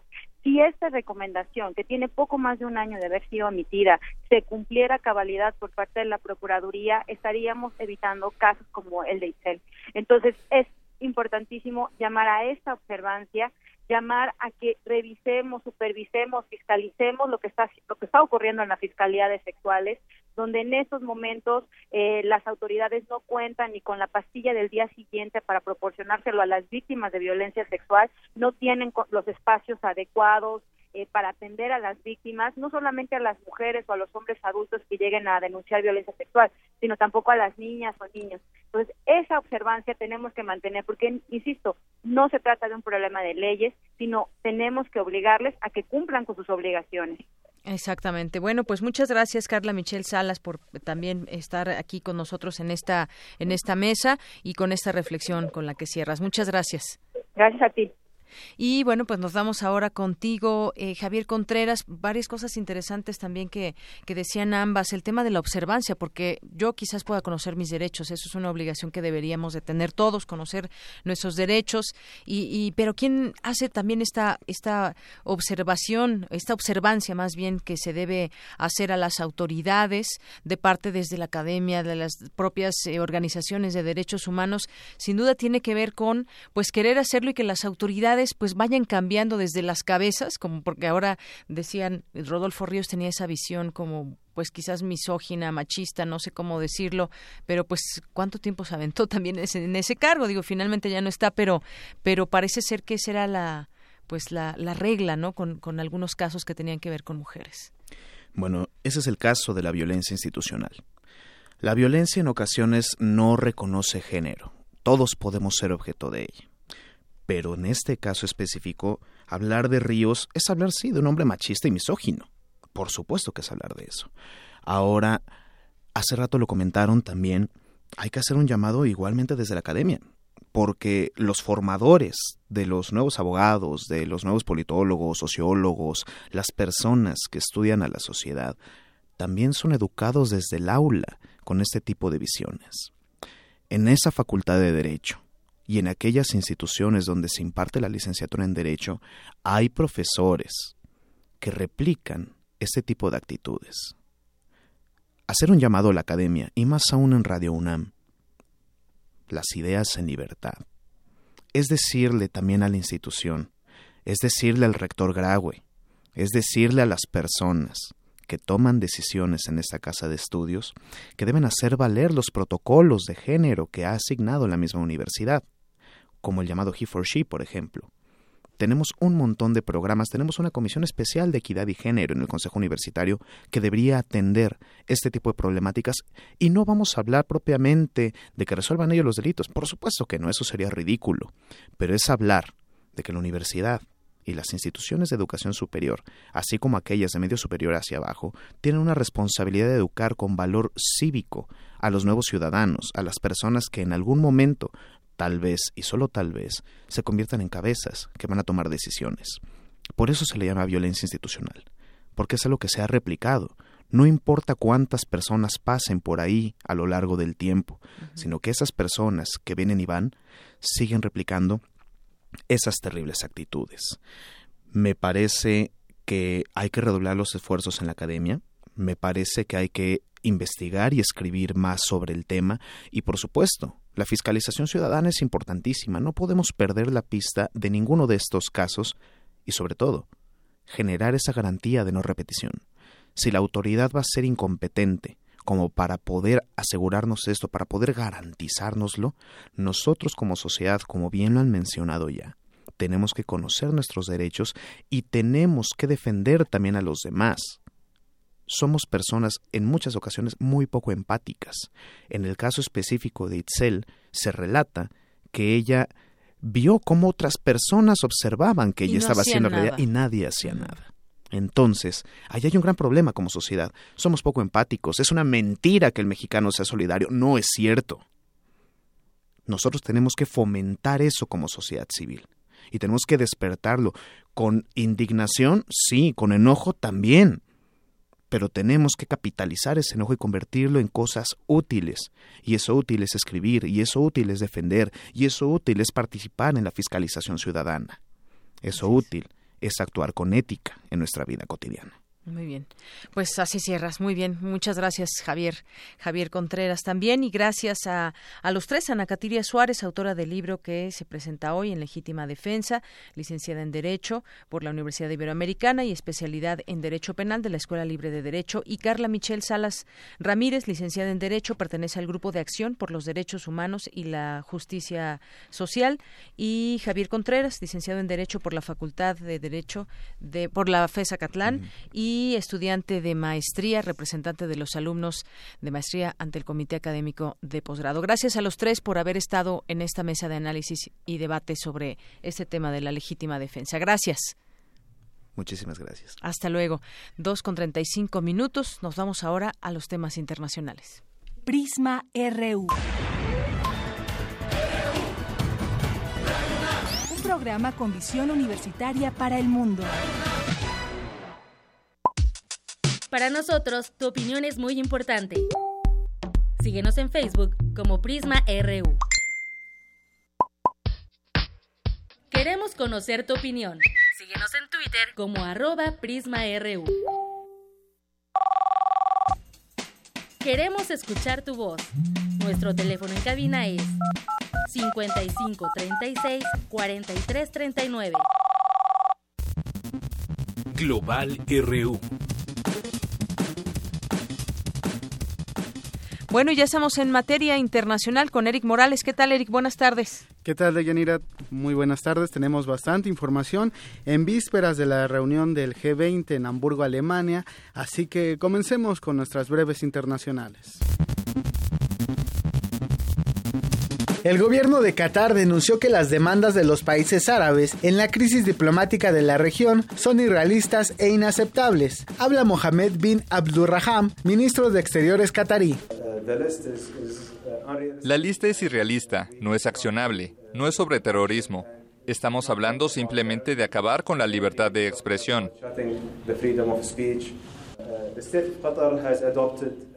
El Estado de Qatar ha adoptado una actitud muy constructiva desde el comienzo de esta crisis. Estamos tratando de actuar de manera madura y responsable en lugar de hacer actos irresponsables, como el acto de los agresores que lanzaron una agresión contra mi país. Cataluña declarará inmediatamente su independencia de España si gana el sí en el referéndum independentista del próximo primero de octubre. Habla Gabriela Serra, diputada catalana. Y sí, la mayoría de los votos emesos. Si la mayoría de los votos son favorables a crear la República Catalana, inmediatamente tendrá que declararse la independencia de Cataluña. La independencia de Cataluña al respecto, el jefe de gobierno español, Mariano Rajoy, pidió serenidad a los catalanes frente al referéndum independentista. Les quiero decir que sigan manteniendo su confianza en el futuro, porque los delirios autoritarios y frentistas nunca podrán vencer a la serenidad y al equilibrio de nuestro Estado democrático. La fiscal general de Venezuela, Luisa Ortega, rechazó comparecer ante el Tribunal Supremo de Justicia, pues acusó que los magistrados preparan su destitución. No voy a convalidar un circo que teñirá nuestra historia con vergüenza y dolor, y cuya decisión, como ya les dije, está cantada. Es claro que el Tribunal Supremo de Justicia perpetrará una nueva violación a nuestra legislación para anular la última institución capaz de proteger a las personas y a los manifestantes que reclaman sus derechos. En tanto, el presidente de Venezuela, Nicolás Maduro, deseó que Dios ilumine a Estados Unidos para que mejoren las relaciones entre ambos países. Yo aspiro que un halo de luz de nuestro Dios llegue a la Casa Blanca, a los espacios de poder en Estados Unidos y entiendan que estamos en el siglo XXI. Y Venezuela está dispuesta la revolución bolivariana, el presidente Nicolás Maduro está dispuesto a tener relaciones de respeto, de equilibrio, de altura con el gobierno de los Estados Unidos de Norteamérica. 4 de julio, quiero felicitar a nombre del pueblo de Venezuela al pueblo de los Estados Unidos de Norteamérica en el aniversario del 4 de julio, Día de la Independencia del amado pueblo de los Estados Unidos. Amamos al pueblo de los Estados Unidos, admiramos al pueblo de los Estados Unidos. El piloto que lanzó cuatro granadas desde un helicóptero al Tribunal de Justicia venezolana reapareció en un video e instó a la población a seguir con las movilizaciones en contra del gobierno de Maduro. Tomemos conciencia. El momento es ahora, no mañana. El momento de despertar es ahora, para que así tengamos un nuevo amanecer. Somos una sola nación pues representemos lo que somos. Un grupo de peritos internacionales elaborará en octubre un informe pericial integrado con las últimas pruebas realizadas a los restos del poeta chileno Pablo Neruda, que buscan esclarecer su muerte ocurrida en 1971. Habla Gloria Ramírez, médico forense.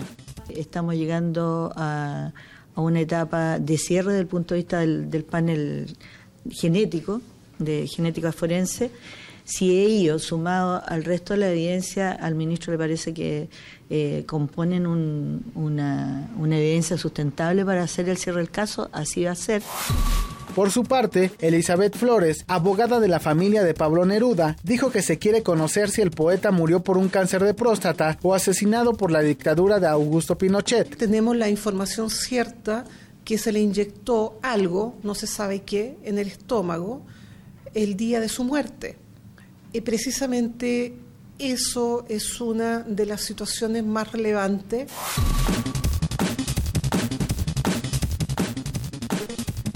En otra información, Corea del Norte lanzó un misil balístico que, según Pyongyang, tiene alcances intercontinentales. El gobierno norcoreano apuntó eh, el misil que cayó en el mar de Japón, eh, apuntó que es un regalo para los, eh, cito, bastardos estadounidenses por el 4 de julio. Eso fue lo que dijo el gobierno norcoreano. Agregó que la punta del misil tiene la capacidad de cargar material nuclear que podrá ser utilizado en caso de ser necesario ante los enemigos de Kim Jong-un.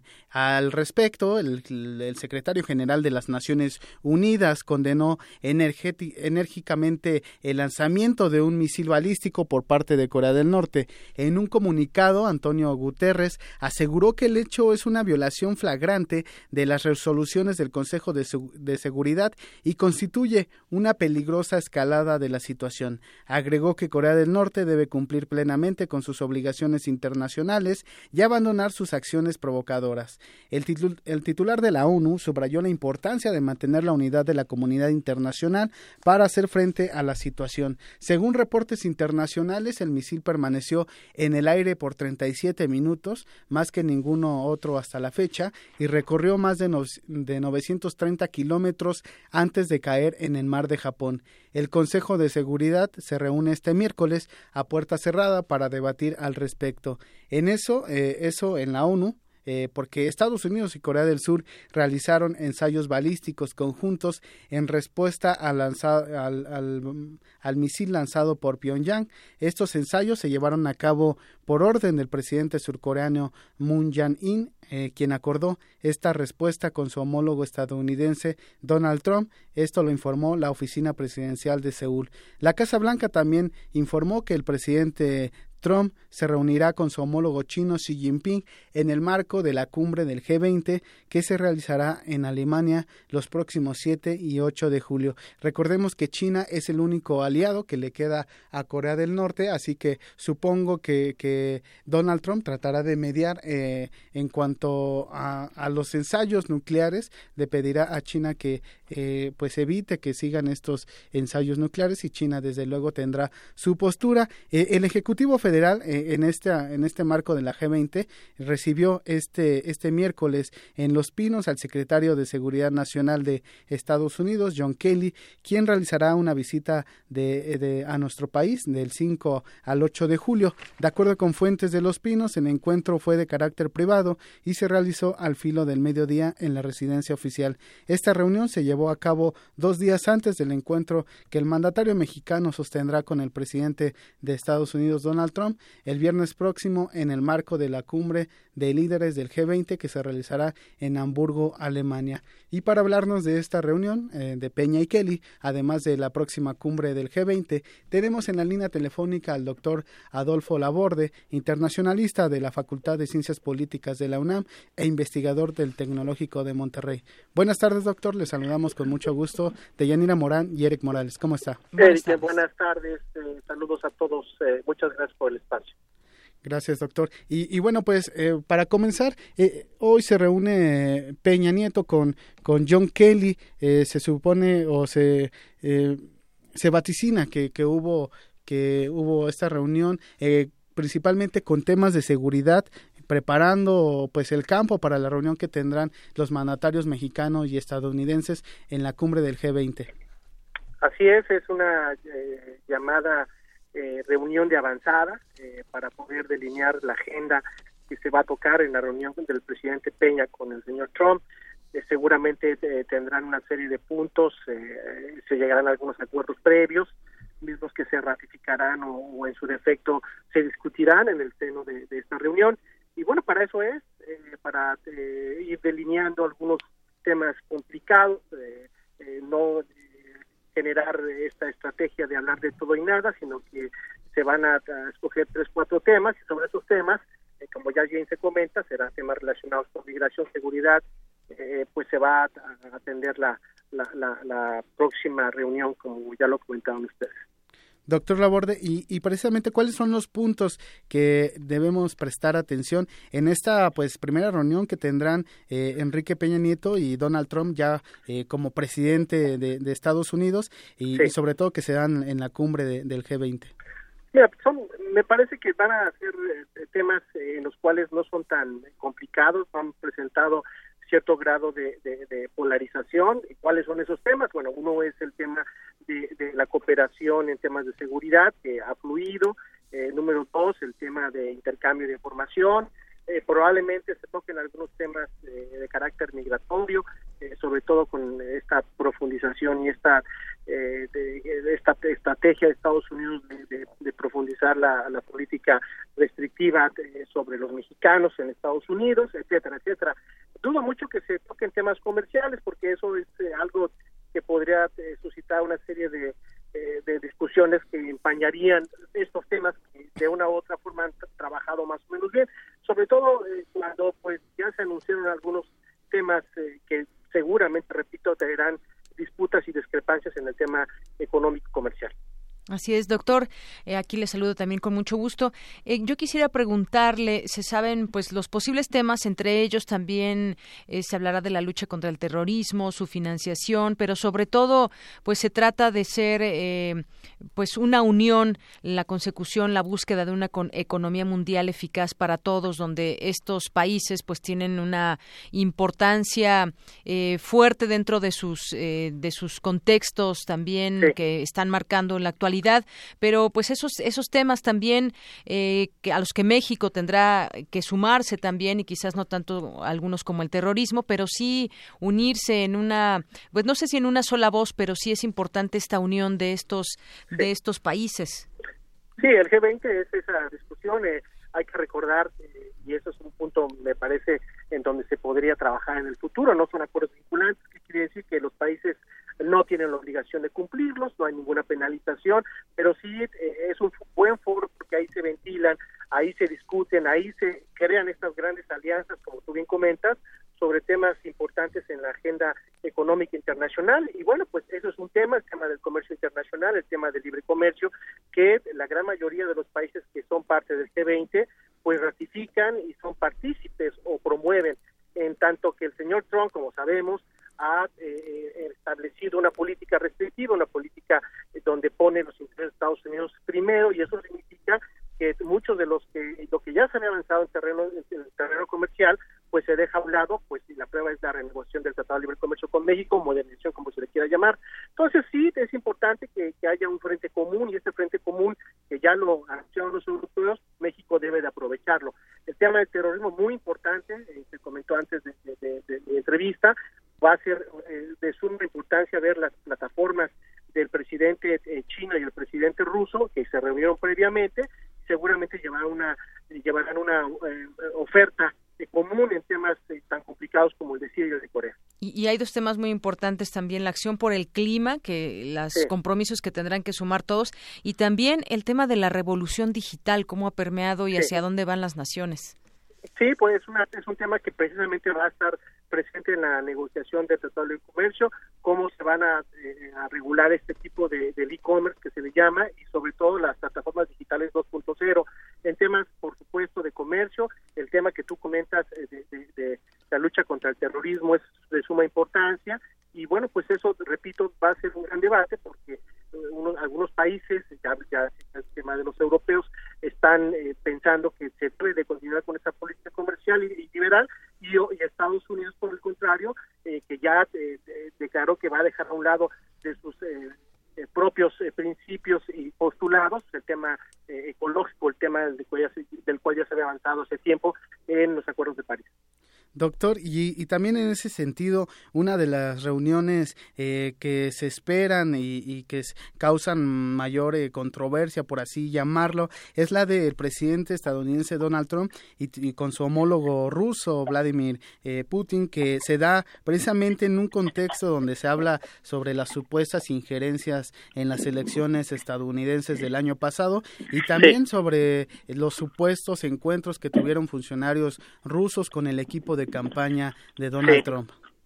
Hay una investigación que está en curso, se ha nombrado un fiscal independiente, hubo una declaración ante eh, algunos senadores del ex director del FBI, entonces es algo que sigue, que está eh, pendiente, no se ha, eh, no se ha llegado a un acuerdo, me parece que es el, el punto negro del señor Trump, se va a seguir considerando, ha habido dos aspectos de la relación entre los norteamericanos y los rusos que ha empañado esta relación, número uno es lo que ya sabemos, el, el anuncio de esta investigación y donde sí se, se deja claro que hubo cierto tipo de injerencia, y número dos, pues la visita que hace el señor Trump antes de llegar al G20 Alemania a Polonia. ¿Por qué Polonia? Pues Polonia es un país eh, muy importante en términos geopolíticos y en donde hay ya un interés eh, muy importante por, de parte de la OTAN de Estados Unidos de establecer una franja eh, que trate de disuadir a los rusos en varios temas y sobre todo en este tema de la expansión en Crimea y, el problema que tienen con eh, Ucrania. Entonces sí va a estar muy interesante este esta reunión y hay, repito, temas en agenda regional y global que se van a tratar y seguramente sacarán chispas. Y en ese sentido, doctor, yo quisiera preguntarle cuál, desde su opinión, cuál cree que sea la, la, postura con la que llegue Donald Trump a esta, a esta cumbre, porque hemos conocido que pues su diplomacia ha sido bastante agresiva durante lo que lleva su mandato y bueno, se discutirán temas importantes. ¿Cuál será la, la, postura que tendrá eh, Donald Trump? Bueno, eso va a ser seguramente una posición, como lo ha mostrado a lo largo de estos meses en el gobierno, una postura disruptiva, una postura que se aleja de la diplomacia tradicional, va a romper formas, seguramente el lenguaje corporal dirá mucho en sus reuniones y por supuesto las declaraciones serán también fuera de cualquier protocolo diplomático y eso generará, eh, repito, una serie de fricciones o una serie de desacuerdos entre los socios tradicionales y los que no son sus socios tradicionales. Entonces, no hay que esperar mucho, eh, eh, va a ser una reunión donde ya sabemos que hay puntos eh, que no tienen un punto en común, ¿no? no hay un encuentro en los mismos y también van a dar pauta para que de, problemas tan añejos que se pensaban ya controlados surjan o, no se puedan administrar como se había hecho en el caso de Corea, por ejemplo, o en el caso de la relación eh, de China con Estados Unidos, con el tema de, del mar de la China, donde China está construyendo un espacio eh, geoestratégico, geopolítico para poder tener presencia en esa parte del mundo. Así es, y eh, eh, son temas fundamentales dentro de la agenda internacional y ya veremos qué es lo que pasa este próximo viernes 7 de, de julio y también el sábado con, en, esta cumbre, en esta cumbre del G20. Y bueno, pues por lo pronto le agradecemos mucho que haya compartido pues eh, su análisis sobre estos temas con el público de Radio UNAM, doctor Laborde. Con mucho gusto, es un placer para mí estar con ustedes en la máxima casa de estudios que es la mía. Muchas gracias. Que tenga buena tarde. Hasta luego. Y bueno, pues de Yanira es la información internacional. Nos escuchamos el día de mañana. Mañana estará Gabriela Sotomayor con un tema muy importante que ya les diremos de qué se tratará. Bueno, pues claro que sí, Eric. Nos escuchamos mañana. Muy buenas tardes. Y bueno, vamos a continuar con algunas informaciones que tenemos también para ir eh, cerrando ya este programa el presidente del Consejo Mexicano de la Familia ya se hizo ya se hizo viral este video le tapó la boca a una a una joven que lo cuestionaba sobre el, matrimonio homosexual. Así tal cual se volteó estaba en una entrevista con otra persona. Ella empezó a preguntar bueno quizás debió haber esperado a que respondiera el señor pero bueno el otro le, le tapó la boca tras la difusión de este video en redes sociales. El presidente del Consejo Mexicano de la Familia eh, Juan Dabdub cubrió la boca a la persona que lo cuestiona sobre el matrimonio matrimonio homosexual durante una entrevista. Ella pues le replicó y le dijo que no no debía, no debía hacer eh, eso de taparle la boca, no puede callarla, al mismo tiempo que una integrante del Consejo de la Familia le pidió que se retirara del lugar. Un video que ya está siendo ya está siendo viral y que pues bueno, no no efectivamente no son las maneras, no son las maneras de, de taparle la boca a alguien que tenga una duda o que quizás le pudieron haber dicho espera tu turno y ya solamente así. Bueno, bueno, pues PGR pedirá que Duarte sea recluido en un penal federal. Regresando al tema de Duarte que ayer comentábamos, la Procuraduría General de la República pedirá a un juez de distrito que el exmandatario de Veracruz, Javier Duarte, sea recluido en un penal federal una vez que sea extraditado a México. Así lo informó Alberto Elías Beltrán, titular de la Subprocuraduría Jurídica y de Asuntos Internacionales. Explicó que el mandatario estatal tendría que estar en el reclusorio norte, pero solicitarán que esté en un penal federal, no necesariamente en un penal de alta seguridad. Y bueno, hoy vamos a seguir de cerca este tema, nos interesa mucho conocer esta pues sobre esta agresión a estudiantes normalistas en el estado de Tlaxcala, donde la policía estatal reprimió a estudiantes de esta escuela rural Benito Juárez en Panotla, Tlaxcala, que tenían tomadas las instalaciones de la unidad de servicios educativos. Hay cerca de 30 personas heridas, entre ellas una grave, es lo que informaron al diario La Jornada. Eh, los hechos ocurrieron cerca de las 11 de la noche de ayer y había cerca de 84 alumnas que tomaron las instalaciones como eh, a las 6 de la mañana de hoy para exigir que no se disminuya la matrícula de nuevo ingreso, entre otras demandas. Trataremos de buscar a alguien y darle seguimiento al tema de las normales también, qué está sucediendo con ellas, están recibiendo el apoyo adecuado. Eh, también, en más información, algo que hace rato en, legítima defensa, en esta mesa que tuvimos, platicábamos, tiene que ver con las agresiones a mujeres.